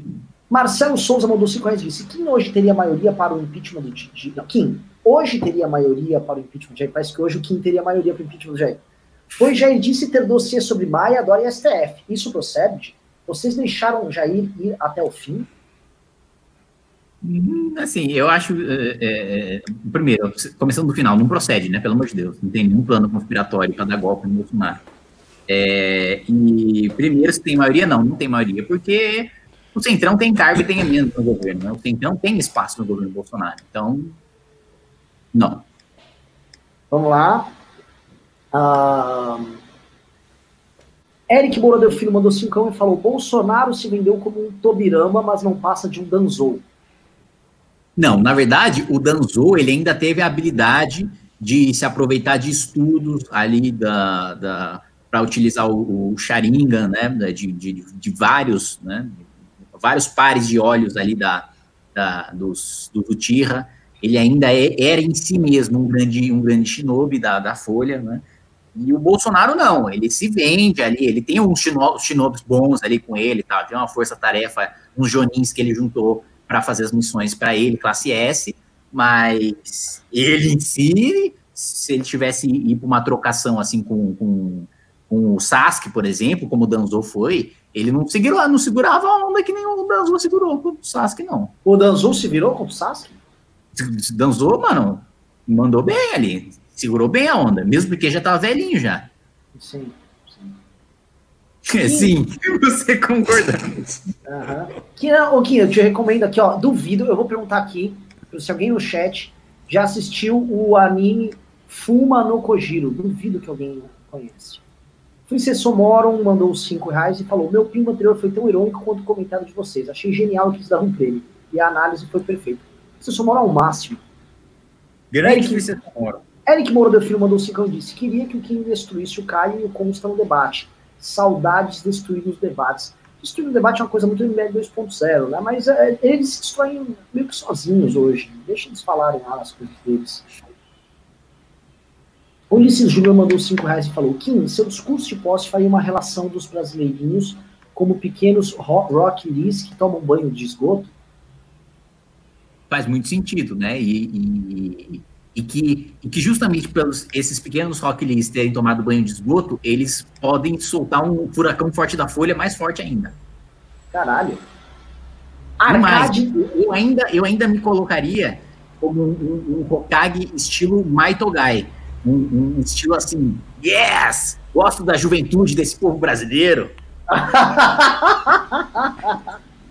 Arcade Zalkovic mandou 10 dólares, o que dá mais ou menos 3 mil reais, e falou: Estou em grupos onde tem muita gente de extrema direita e esquerda, e vocês são odiados pelos dois lados. Parabéns! Têm... Parabéns! Parabéns! Vocês veem formas efetivas para quebrar com essa onda de narrativas, porque não vejo nada funcionando. Eu tô com uma tese para trabalhar, mas não vai fazer não sei agora no que eu vou tratar disso. Eu, eu, falei muito com o Alan Egami, do MBL, sobre, a, sobre essa questão do cidadão indignado, né? Que é um tipo que estava muito presente na, na no imaginário da esquerda, cidadão indignado da época da ditadura militar tal. A, a, revista Piauí tem um artigo sobre o cidadão indignado em 2007 maravilhoso, o Alan fez outro agora, e os extremos trabalham ambos com essa ideia de um cidadão indignado contra esse sistema maldito que está aí. E aí você tem todas as narrativas com fake news e com é, viagens na maionese que os cidadãos indignados de ambos os lados operam. E é bem doido. Talvez eu esteja falando merda só também. Alguém comentar? Posso para o próximo fim. Pode Isa passar. Isadora Alves falou 10 10 disse, a live de ontem no IG do Renan foi maravilhosa. Postem no canal do MBL, quero compartilhar. Amei conhecer o professor João. Somos muito parecidos, porém sou mais de direita. Inclusive descobri qual é o meu movimento. Ah, certeza foi MBL. Isadora, você vê? Eu tô falando, essas minhas livezinhas ali, pequenininha, 200, 300, só com o Danilo que deu seis e pouco, é, tão, tão uma cremosidade assim, intensa. Guilherme Velsbeck mandou 20 reais e disse: o professor Ricardo deveria ter um canal exclusivo no YouTube. Filósofo muçulmano falando português é algo muito interessante e nos faz privar de, e nos privar disso é maldade. Existe um canal faz, que faz isso e é bem interessante, o do Carlos Alberto Sanches. É mesmo? O Carlos Alberto Sanches, o que? Ele é muçulmano, fala português, brasileiro? Ah, vou, vou, vou procurar, mas assim, eu, eu jamais teria um canal do YouTube de todas as coisas que eu faço no MBL, gravar vídeo no YouTube certamente é a pior delas, porque eu não tenho estilo para gravar o vídeo no YouTube, você tem, tem que falar rápido, é muito enfático, mas eu gosto de dar aula. Quando tiver o app do MBL, eu vou ficar muito feliz, porque toda não. semana estarei dando aula. Posso comentar aqui o que eu vou fazer por de que o Ricardo poderia sim gravar mais vídeos sim, pro canal do MBL não, em tom Eu posso, mas assim, sinceramente, eu não, eu não gosto de me ver gravando, não gosto de ver resultado. Eu acho que não fica bom. Eu vejo, por exemplo, você gravando, mundo, tá? o Renan, mais ou menos. Eu, eu vejo, por exemplo, o Kim, o, o você, Renan, o Arthur, as pessoas que têm a pegada do YouTube, é diferente. Agora, se me botar para eu gravar uma aula, sentei lá e vou gravar uma coisa mais alentada, de 30 minutos, falando do jeito que eu costumo falar, fica bom, o resultado fica bom. Mas aí é, é, é outro tipo de produto. Não é, não é um vídeo no estilo YouTube. Só comentando aqui, eu vou, eu vou perguntar pro pessoal que tá aqui no chat, tá? Vocês vão responder S, caso sim, e N, caso não, tá? Nós vamos lançar a Academia MBL, a MBL Academy, onde nós vamos treinar vocês. E vocês estão olhando hoje justamente uma trinca de professores. O Ricardo Almeida, eu e o Kim. Vocês vão ter aula com nós três, muito naquele perfil que vocês estão vendo também, dessa, desses bate-papos que a gente está tendo, tá fazendo professores. A ideia é enriquecer e preparar vocês para serem lideranças. A gente vai ter esse app, a gente vai provavelmente lançar depois crise de corona, que a gente não vai conseguir cobrar vocês agora, acho que não dá para. Ó, oh, aqui, ó, vocês vão. Tá tudo fodido na economia, vou, não, vou, não vou fazer isso agora. Então a gente vai agora, enfim, trazendo esse tema para vocês. Intera quem de vocês participa? Se você quer participar, manda um sim. Se você falar, não, não quero nada com vocês, são discípulos do Maia. N. É, o pessoal já tá mandando até antes de você falar. É, majoritariamente sim aqui, quase todo mundo sim. Agora, algumas pessoas que não gostam são bem enfáticas. Nojo, eca, que horror. Nele, tira o Renan que eu topo. Então, acho que depois desse cara, acho que eu vou, eu vou desistir. Eu vou, vou montar, colocar outra pessoa no meu lugar. Vou ver se consigo colocar o Carlos Bolsonaro. É... Dando aula de língua é, portuguesa. É, poética com o Carlos Bolsonaro. Júlio César mandou 5 reais e falou: por favor, façam esse partido logo. Não queremos que o excedente do Kim vá pro DEM. Enquanto isso, vou de novo. Credo, Júlio César. Dizer que você votou de novo? Vota no Patriota, o partido. Eu não posso falar isso, né?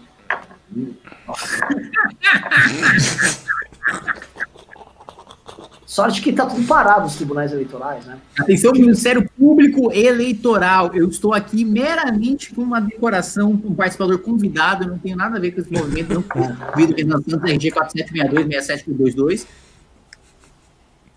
Ótimo. Vamos pro próximo. Pimba Isadora. Eh, eh, o Guilherme Velspa que avisou o Ricardo. Eu não sou o Carlos Alberto Chance, juro. Isadora Alves mandou um 5 e falou: é o mesmo que o professor faz consumindo conteúdo de pessoas que ele não concorda, inclusive religiosos tentar compreender o universo dos outros é enriquecedor. Ela tá falando da live de ontem. É, é isso, cara. Assim, ó, se a gente não começar também a olhar. Você vê, o, o professor. Uh, professor João. Sempre falo, esqueci o segundo nome dele, caralho, João César. João Castro César Rocha. Não, João César Castro Rocha. É, João, é difícil. Né? É, assim, você pode criar múltiplas combinações com ele. Ele pode ser o César Rocha Castro João. Ele pode ser o João Castro César Rocha. É, João, João, enfim. É, você, você ouvir coisas incríveis de um cara que está no outro lado, e a gente precisa ouvir. E ele fez uma coisa muito boa. Ele, em um momento, também quis fazer um, um Hey Jude, vamos nos abraçar. Ele falou: 2022 eu vou estar de um lado, você vai estar do outro. Entendeu? Agora, a gente tem que conversar enquanto isso, a gente tem que ter um diálogo enquanto isso. Eu defendo um tipo de Brasil, você defende outro. Agora, nós temos que ter parâmetros básicos do que é esse, do que é esse Brasil que nós queremos, para, a partir desse ponto de partida, a gente falar: eu quero ir para o caminho A para o caminho B. Né? E hoje nem isso é permitido, você tem que tratar esse cara como simplesmente você não pode existir. Marcos Farley Gomes, ó, pessoal, vou fazer um pedido aqui. Quem pimbou, pimbou. Quem não pimbou, não pimba mais. Tá? Ou seja, não lerei mais pimbas de agora em diante. Então, quem mandou, a gente vai ler. E só lerei se alguém mandar pimba de 50 reais pra cima. Por quê? Porque, é, é, não, porque assim, já tá encerrado o pimba, então, pô, se o cara fez um puto esforço por 50, a gente mandei. Uh, Marcos Fale mandou: viram a notícia de que o Nobel de Medicina Luc Montagnier acredita que os chineses buscaram vacina para o HIV enquanto que era o SARS-CoV-2? Eu vi a notícia, porque eu ia recomendar. No MBL News, quando a gente estava ao vivo em São Paulo, eu comentei sobre isso, que encontraram alguns, uh, algumas frases aí do sequenciamento do HIV dentro do, do Covid-19. Mas, e que soava na época teoria conspiratória. Eu não sei se uh, procede, sei lá, cara. Não, é, não... É, é, não, essa história desse Covid-19 na China está muito obscura. Isso é um fato. São muitas teorias desencontradas que a gente vê. Eu acho que uma que é muito inverossímil, que dá para descartar logo de cara, é que a China teria feito de propósito e se autocontaminado para chegar nos outros países. Isso aí é um pouco rocambolesco. Agora, se havia alguma pesquisa com vírus, se houve um, algum acidente no laboratório lá militar, tal, essas coisas aí, bom, talvez, né? Quem vai saber? Ulisses Júnior mandou 5 reais e mandou: o canal do Movimento Brasil com Frango já existe. Usamos nosso laranja Alan Santos como testa de ferro. O nome Terça Livre é uma referência às três horas da manhã. Ah, é verdade! É verdade, que é sempre, eles estavam sempre às três horas da manhã gravando vídeo. Cara, aquilo, aquilo eram tempos bons, viu? E pensar que o Brasil com frango de fato chegou ao poder. Aquelas ideias que eles defendiam, todas ganharam. Futurist Games e Magazine mandou 10 reais e falou: Kim, o que você acha da bancada do novo? É verdade que vários deputados olham como eles estão votando para votar igual? O novo é 30? Será que o ano do, 2000, do amor do céu 2030? Pim bem demais hoje, de nada. Não, você foi, mar... você foi maravilhoso hoje, Futuristic. É, eu gosto, eu gosto da, da, da, bancada do novo, acho que a grande maioria é qualificada, é boa, se, se aprofunda nas matérias na hora de votar, mas não, não tem essa aí de deputado olhar para a bancada do novo para ver como vai votar, não. Pelo contrário, você tem uma indisposição grande com a, com, a, com a bancada do novo, em parte pelo que eles defendem, e em outra parte pelo tom em que eles defendem, e que incomoda bastante, principalmente o Centrão, que é a maioria da casa, né? Então não tem isso aí não, de gente olhar para o novo para ver como vota. Um, e o Amoedo, o o Amoedo não é um líder para ganhar uma eleição. O Amoedo não é. tem a menor chance de vencer a presidência da República. O novo precisa lançar outro cara com, com, com, mais capacidade de debate, com mais carisma, com mais capacidade de convencimento e que, com, que sei lá, tem um discurso que não pareça ah, é, ah, eu vi uma política econômica em Aspen e acho que eu poderia falar aqui. O Good Games mandou 10 reais e falou: será que o Brasil um dia vai ter um presidente decente? O Brasil já teve presidentes decentes. O Fernando Henrique Cardoso foi um. O Fernando Henrique Cardoso foi um presidente decente, sim, cara.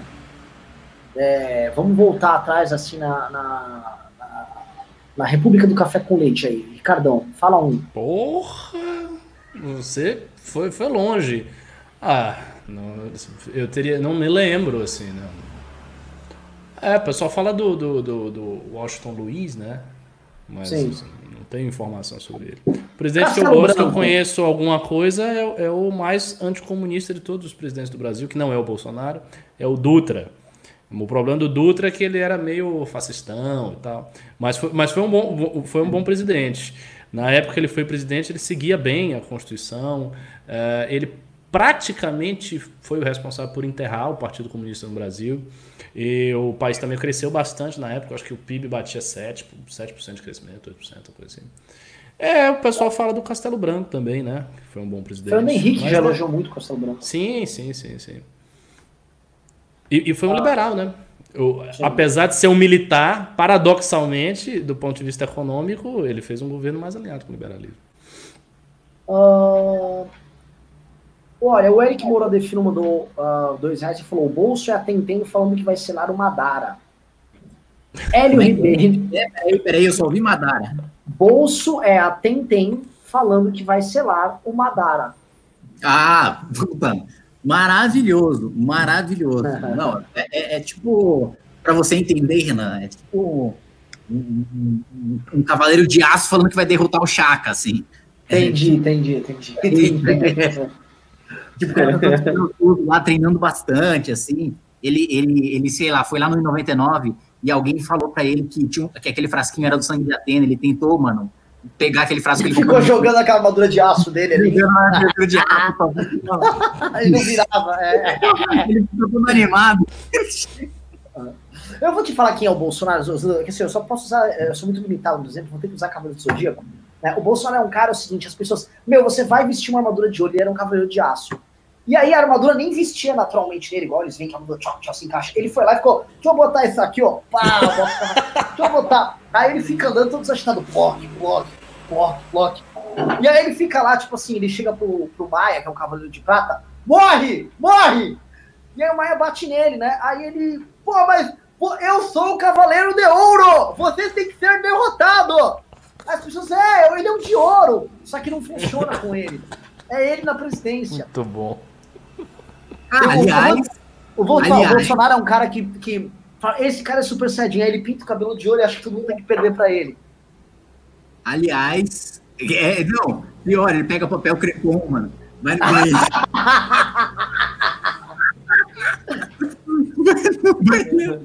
faz umas músicas, umas músicas de moleque zica. E acho que eu o... Amanhã vai ter uma live com o Ei Nerd sobre animes e mangás, viu? No meu Instagram. Sério? É, uma sugestão de Rafik. Rafik falou: você não faz uma live com o Ei Nerd para falar sobre animes e mangás? Então amanhã. Maravilhoso! Eu vou assistir. Que horas vai ser? É, peraí, deixa eu confirmar aqui. Será no Instagram, arroba Kim Kataguiri, amanhã às 15 horas. Amanhã às 15 horas, live com o Ei Nerd. Ei Nerd, que é aquele maluco que, que vocês já conhecem, que acha que o Dr. Manhattan ganharia do Goku. Ah, eu já vi ele falando, eu vi ele fazendo essa defesa. É, vamos lá, o Hélio Ribeiro Júnior mandou 7,90 e perguntou: quem é o Naruto do Brasil? Quem é o Naruto do Brasil? Tá. Boa pergunta, cara. Eu não sei quem é o Naruto do Brasil. Vamos lá. A, o, a Cláudia Maia mandou dois reais falou: Kim, você poderia ver a situação dos professores PSS. Não sei o que quer dizer isso. Não entendi a pergunta, você entendeu? Não, tipo, Kim, você poderia ver a situação dos professores. Alberto Mas, Sabra mandou dois reais, dois reais e falou: o Brasil vai falir depois do coronavírus? O Brasil, assim, tecnicamente já estava falido, né? Mas. Ah. Mas vai ser tudo indica que vai ser a pior crise da história, assim, realmente de longe. Não só a pior crise da história, como a pior crise da história. Oficialmente, o Brasil, o nosso PIB nominal de 2010 para cá, índice consumando que o Brasil vai crescer, vai, vai decrescer 5%. Ou, nós estaremos hoje com um PIB maior do que nós tínhamos em 2010. Isso nunca aconteceu na história do Brasil. Cara, em, em, não posso estar em 500 anos, mas desde que medem o PIB do Brasil, isso nunca aconteceu. Nós entramos uma década e saímos menor do que ela no final. E é. não, é pior do que isso. Você ainda está com a projeção de 5.1 de queda, que para mim é uma projeção otimista. Assim, a, a Janet Yellen, ex-presidente ali do Federal Reserve, ela, ela, ela calcula ali para o segundo trimestre da economia americana uma queda de 30%. 30? 30. Porra! o quê? 30. Caralho! Não é a Maria da esquina, é a ex-presidente do Federal Reserve. Me corrijam aqui. A China. E o desemprego, e o desemprego do, dos Estados Unidos batendo 12 a 15%. A China, o PIB do primeiro trimestre foi menos 6,8%. A China. Pois é, o Brasil vai cair menos que a China. É. Pô, se o Estados vai cair 30%, porque o Brasil, que é 90%, fecha o país, gente, acabou, gente, voltou a idade da pedra, é isso que todo mundo pra caverna. Eu tava procurando uma pedra que ia ficar lascando. Ia falar, próximo é MBL News, a gente... Gente, vou acender a fogueira aqui. Mandem seu pimba. É literalmente um cara vem a cavalo e traz um pimba aqui pra gente. Uh, pai do cinema do que 5 reais falou: quem diria que sentiríamos falta de Temer e do Cunha nas, presidencia, eh, nas presidências dos respectivos poderes? Vocês não podem falar, o Kim, eu posso falar. Nossa, eu tive saudades mesmo. Hater do Renan mandou 10 reais e falou: Ricardo, Ricardo dando aulas de terrorismo islâmico. O Kim dando aulas de rentais e lolitas, entendo. Mas o Renan vai dar aula de como ser um bom liberal devendo dinheiro para o Estado? Bom liberal, hein? Pois é, hein? Na verdade, Imposto é roubo. Pois é, é isso que eu ia falar, né? Se eu fosse seguir a lógica do majoritário libertarianismo brasileiro, eu seria o grande herói de todos eles. Porque enquanto o Paulo Cruz fala, eu faço. Né?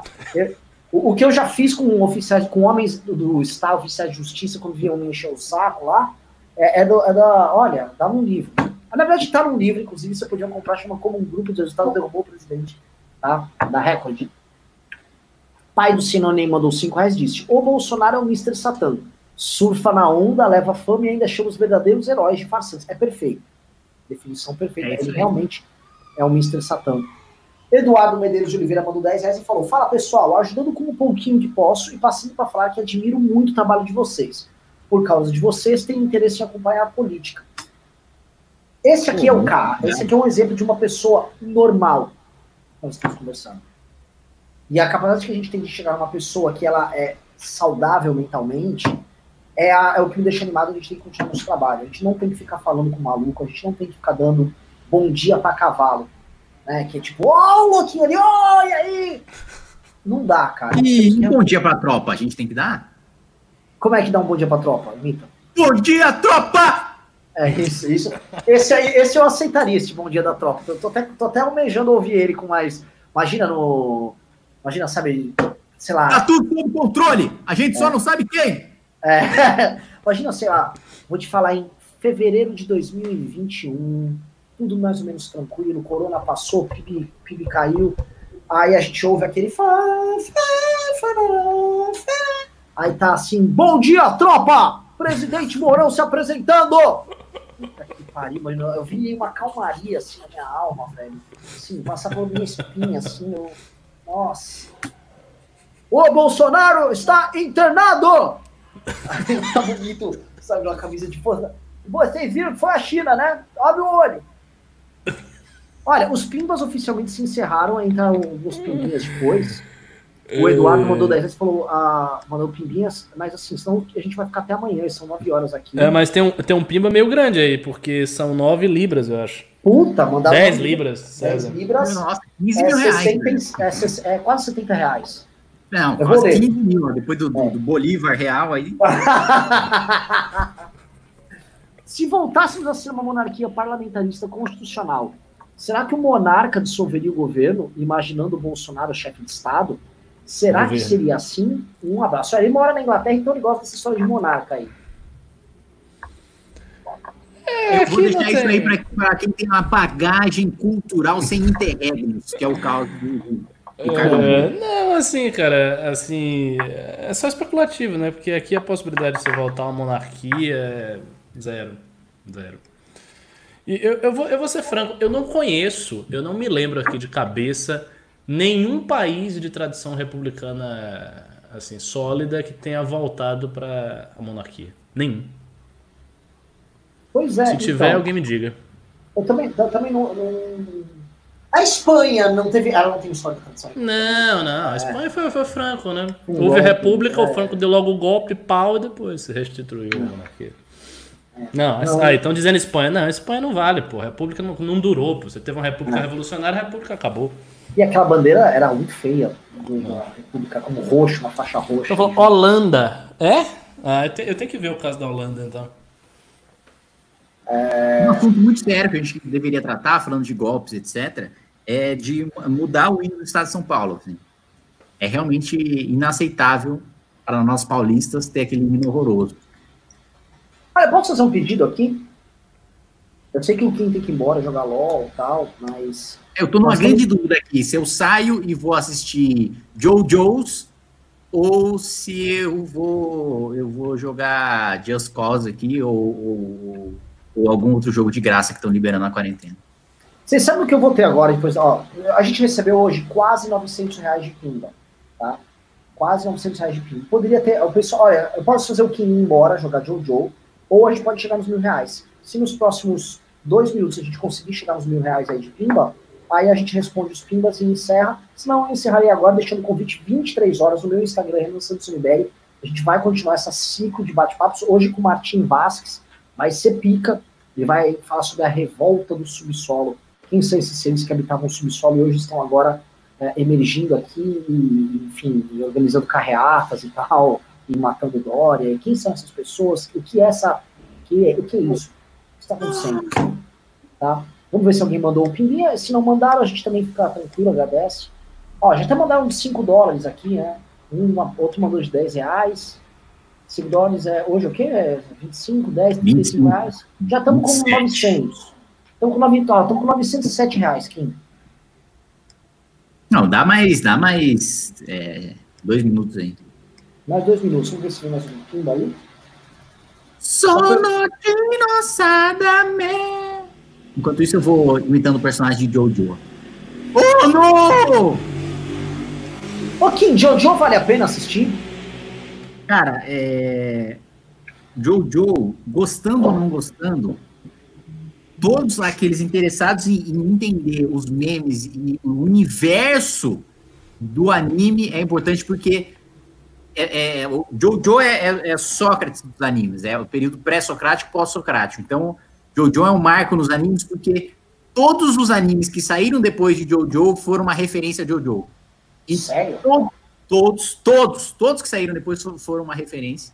a, a JoJo, e, e muitas vezes até fazendo referências diretas. E mesmo aqueles que saíram antes, mas que não terminaram antes, fizeram referência, que é o caso de Naruto e Dragon Ball. Não, não, não, calma, calma, calma, calma, calma. Jojo é velho assim? É, é, pô. Jojo, quer ver, ó? Lançamento do mangá aqui. Vou dar, dar uma googlada aqui. Pô, coloquei burro, coloquei mangá, parece um monte de saída. Gente, já batemos mil reais aí. É, no Cameira. Meira. Cameira. Caralho, mano, entrou muito. Entrou agora Au. 100 reais do Guarizo. Caralho. É, tá vendo? É porque a gente fez uma referência a Jojo. Mano, joga aqui, no, joga aqui ó, as perguntas aqui. Vamos ler aqui. Jojo Bizarre Adventures. Não sabia, achei que o Jojo era novo, moderno. E achei que eles tinham um desenho, um estilo de desenho vintage. Você sabe que eu fico estudando essas coisas de anti-herói? Você sabe que um dos primeiros a criar a referência do anti-herói é, nos mangás e animes foi é, de um desenho que passou muito no Brasil, mas fez muito sucesso nos Estados Unidos, chama Gatchaman. É, aqui no Brasil- 1987, primeiro mangá de Jojo. Ah, é? 1987. Ah, é, não, mas é, é muito posterior ao Dragon Ball. Não, então, é posterior a Dragon Ball, mas teve. Mas Dragon Ball permaneceu, tanto que Dragon Ball é publicado até hoje, né? Dragon Ball permaneceu pós-Jojo, o que eu tô dizendo? Todo Hum, anime Entendi, entendi. publicado depois é uma referência.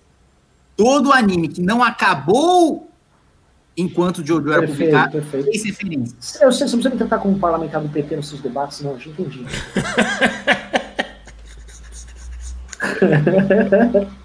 Ó, ó, ó, ó, vamos lá, entrou um monte aqui, vou ler aqui, vai. Rodrigo Ataídes mandou 5 dólares e falou: Kim, há como obrigar pelo regimento Maia a dizer o porquê é contra usar o fundão para a saúde de maneira clara? Não, não há porque basicamente para obrigar o presidente da Câmara a fazer alguma coisa, você precisa da maior parte dos líderes partidários, mas a maior parte dos líderes partidários apoia o presidente da Câmara. Então, nesse sentido, não há nada que se fazer. Lucas Santos mandou 10 reais e perguntou: Kim, voltando para os animes, você acha EC desnecessário? Et? Eti, velho, eti. Eu Renan. acho completamente desnecessário. Eu acho que, cara, eu nem, nem posso comentar muito isso, que eu sou um parlamentar. É, Renan, eu recomendo você assistir Hokuto no Ken. Acho que você vai gostar. Lembrando que ninguém.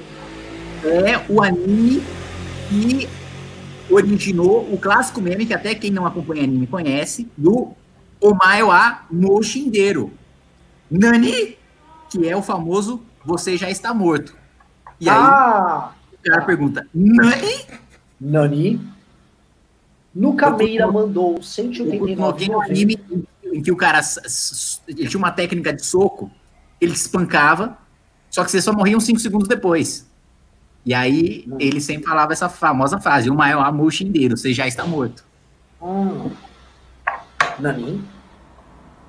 E o que, que é Nissan? Nissan é, um- é uma marca de carro. Não, não, é Nissan. Nissan!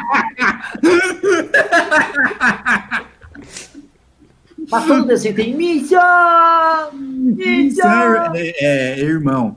Irmão, exatamente.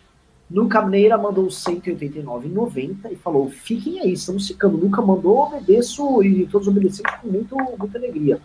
André César mandou dois reais e disse: segundo Pimba que manda essa semana e não é lido, está sendo lido agora. Lido agora, André, peço desculpas. Steve, Steve, esteve a live, mandou um real, agradecemos. Leonardo Guarizo Barbosa mandou cenzão e falou: toma no cozinho, Renan. Eu não gosto Ô, de coloque de, eu não gosto de coloque diminutivo nesse tipo de coisa, tipo, você, você trata tipo um cu de uma maneira, mano, com- com- de forma cordial, não, não acho legal. Não, não, não, é o seguinte, é porque o André César mandou um pimba sobre o Path of Exile.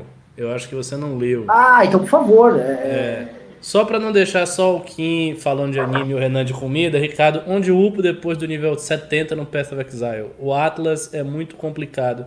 Cara, você vai ter que fazer o Atlas. Não tem como você subir pro level 100 sem o Atlas. É, você pega Você os, joga os mapas. Exile, Ricardo Almeida? Jogo, eu sou um grande jogador de Path of Exile. Nossa, É, mas- mas, eu, eu parei porque, porque jo- jogo faz a, não, o jogo faz a pessoa perder muito tempo. Pô. Eu não tenho tempo pra perder com o jogo, não. Aí dá uma, dá uma parada. Mas eu gosto de jogar. É, É, que então, você entendeu, né? A lógica é o contrário. Tudo que você não está jogando é você perdendo tempo de vida. É, você pega os mapas de nível 1 e vai subindo. Não, não se preocupe com a ordem, não. Só faça.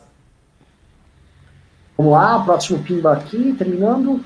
Anderley Pastrello mandou 10 reais disse: Doutor Manhattan volta no tempo e só dá um soco no saco do Bardock. Acabou o Goku. bom ponto. o Ulisses Júnior mandou 5 reais e fala: Kim, qual opening seria um bom hino? Eu tô rindo que ele, ele teve um cuidado de citar o Bardock, essa que é a parte boa. o Ulisses Júnior falou: oh, Só perguntando aqui, ninguém no chat sabe quem é quem que é Fuma no Kojiro. Decepcionados. O Ulisses mandou: Kim, qual Como é que é? Fuma no Kojiro? No Kojiro, é. é um Isso aí tu tá inventando agora, Renato. Não, não, não, não. É, chegou, vou, vou, botar o nome japonês aqui, cara. Fuma no Kojiro. Não conhece, idiotas? É, idiotas, não conhece, eu conheço. Vou fazer o quê? Eu conheço a indústria do anime. É... Kim, qual opening seria um bom hino para, para São Paulo? PS, Rokuto é maior que Jojo. Clara, é óbvio que hino para o estado de São Paulo e hino para o Brasil tinha que ser segunda abertura de Shingeki no Kyojin. Salvo engano. Muito bom. Que, é você conhece Shingeki no Kyojin? Sim, ah, conheço. Esse eu conheço. Ah, isso aí, sim, ó. Mas você sabe qual é o hino que São Paulo vai cantar mesmo agora esse ano? Ah, ah já sei. Ah, Lá vem. Tudo vai seu sobrenome é coragem. Ah, quero uma São Paulo de primeiro mundo. Sim. Vamos lá.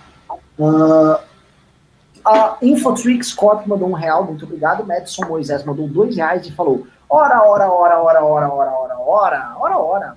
Luiz Júnior mandou Kim, Rokuto é o jogo. É hora, é hora. Ora, ora, ora, ora, ora, ora, ora, ora, ora, ora, ora, ora, ora são os, os socos do, da terceira geração de Jojo. Aliás, é uma, uma curiosidade, você vai gostar disso, Renan. De ah. Jojo. Por que, que Jojo se chama Jojo? Porque sempre é uma família, família Joestar, e que sempre as iniciais dos nomes são Jojo. Então, do, do, do, avô até. Então, a primeira temporada é sobre o avô, depois é sobre o filho, depois é sobre o neto, depois é sobre o bisneto, depois é sobre o tataraneto. E todo nome, não interessa, só que o vô é dos Estados Unidos, aí depois a família se muda para a Itália, se muda para o Japão. Mesmo assim, eles sempre adequam o nome dos filhos para ficar Jojo. Então, ah. primeiro você tem o Jonathan Joestar, então o Jojo. Ah. Ah. Depois você tem o Joseph Joestar, o Jojo.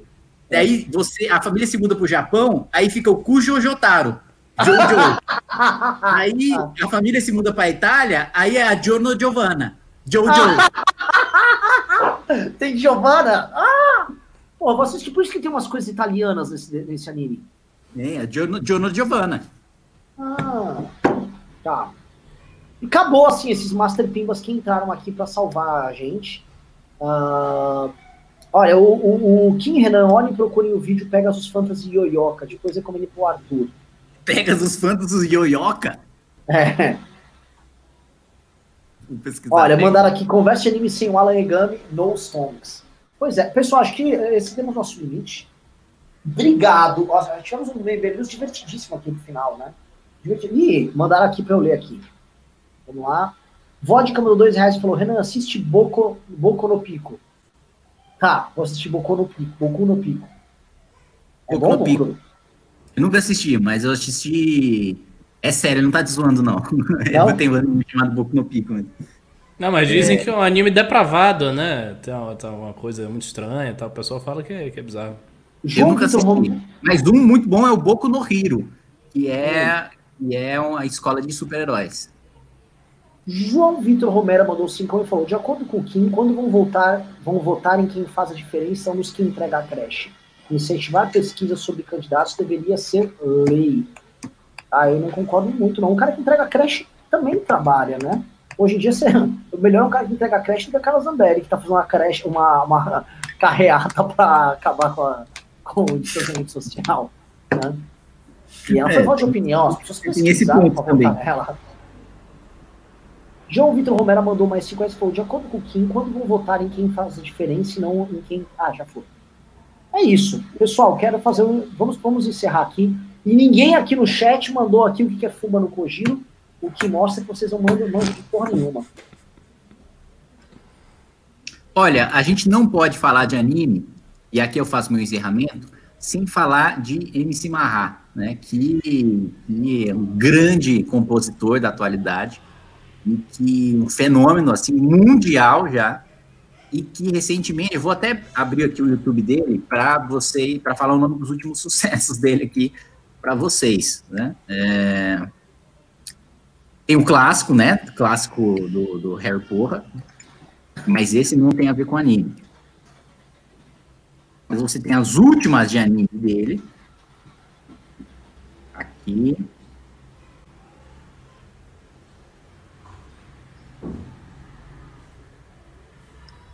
Tem o The Promises Never Mama. Deu uma sentada pro seu bruxo, né? Uma, uma, uma, uma homenagem a The Witcher. É... Eukimetsu no seu Raiba, né? Que é uma referência a Kimetsu no Yaiba. Muito bom. a Kimetsu no Yaiba. Joelma Joestar, que é, claro, uma referência a Jojo. Aham, uh -huh, Joelma é... Cadê? Attack on Checa,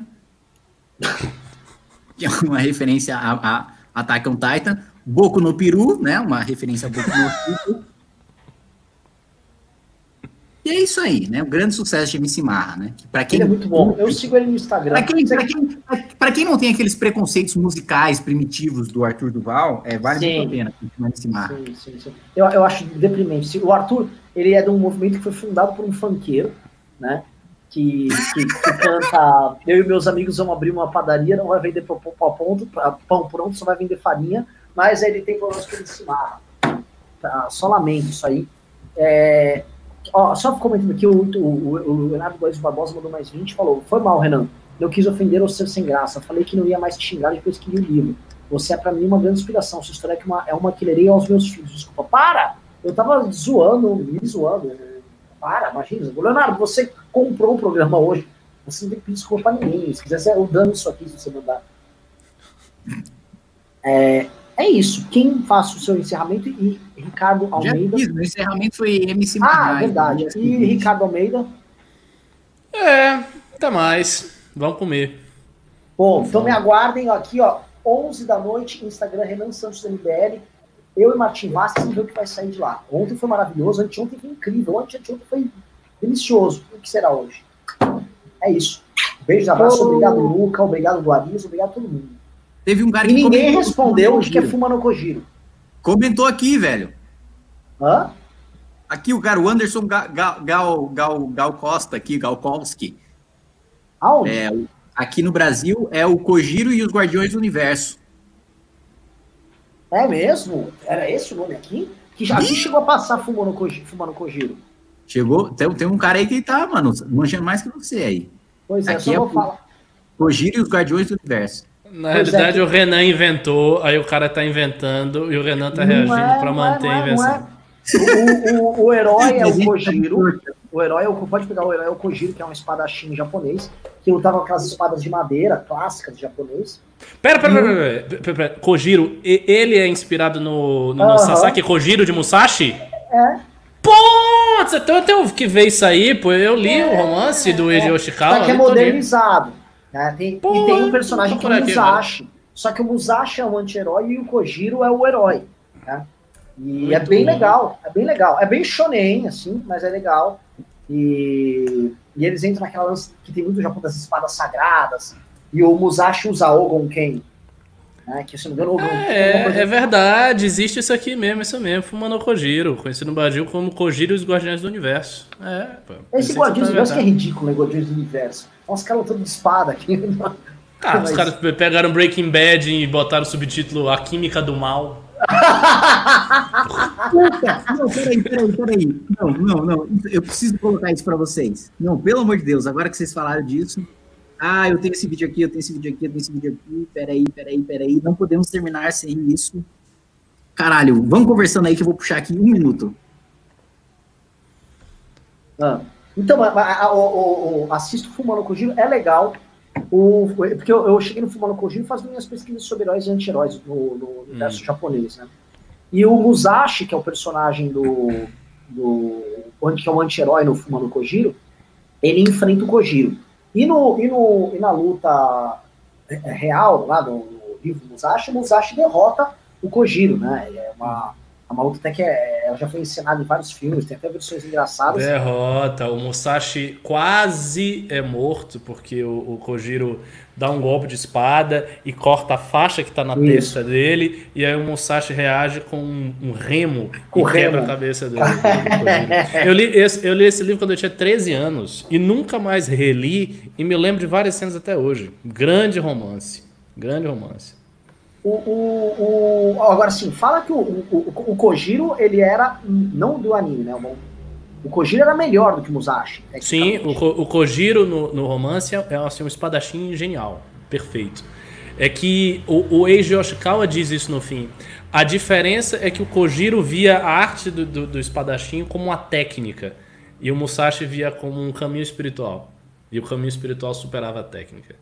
Essa, essa é a mensagem final do livro. Achei. É, uma TV chamada TV Aracati comprou o Jojo e botou para transmitir. Só que eles decidiram eles mesmos fazer a propaganda do Jojo para fazer eles venderem a sinopse no comercial. E é maravilhosa a, a, a, a propaganda do, do, do artista Jojo na TV Aracati. E aí eles traduziram Stardust Crusaders para Paladinos das Estrelas. Ah. Um antigo inimigo está de volta. E agora, o descendente Joestar, Jotaro Cujo e seus companheiros. Com sotaque muito bom. Para isso, atravessarão o mundo em direção ao Egito. A história sem aviso chegará ao fim. E eles seguirão adiante. Paladinos. Paladinos. Paladinos. de segunda a sexta, às 10h15 da manhã. Com reprise às 23h30. Só aqui na TV Aracati. A sua TV de verdade. Ah, mas eles compraram quem, pelo menos. Quem Muito faz bom, a dublagem é, é, é, oficial dentro do jogo, que é o Ciro Gomes. É... Repare bem, Jojo! Jojo! Escavadeira! Olha só! Puta que pariu! Tem o golpe! do principal vilão, que é tacar uma escavadeira no inimigo, velho. Caralho. Muito bom. Senhores, vou encerrar aqui para jantar. Valeu, um abraço e não vamos questionar nada. Tá, assistam Fumando Kojiro.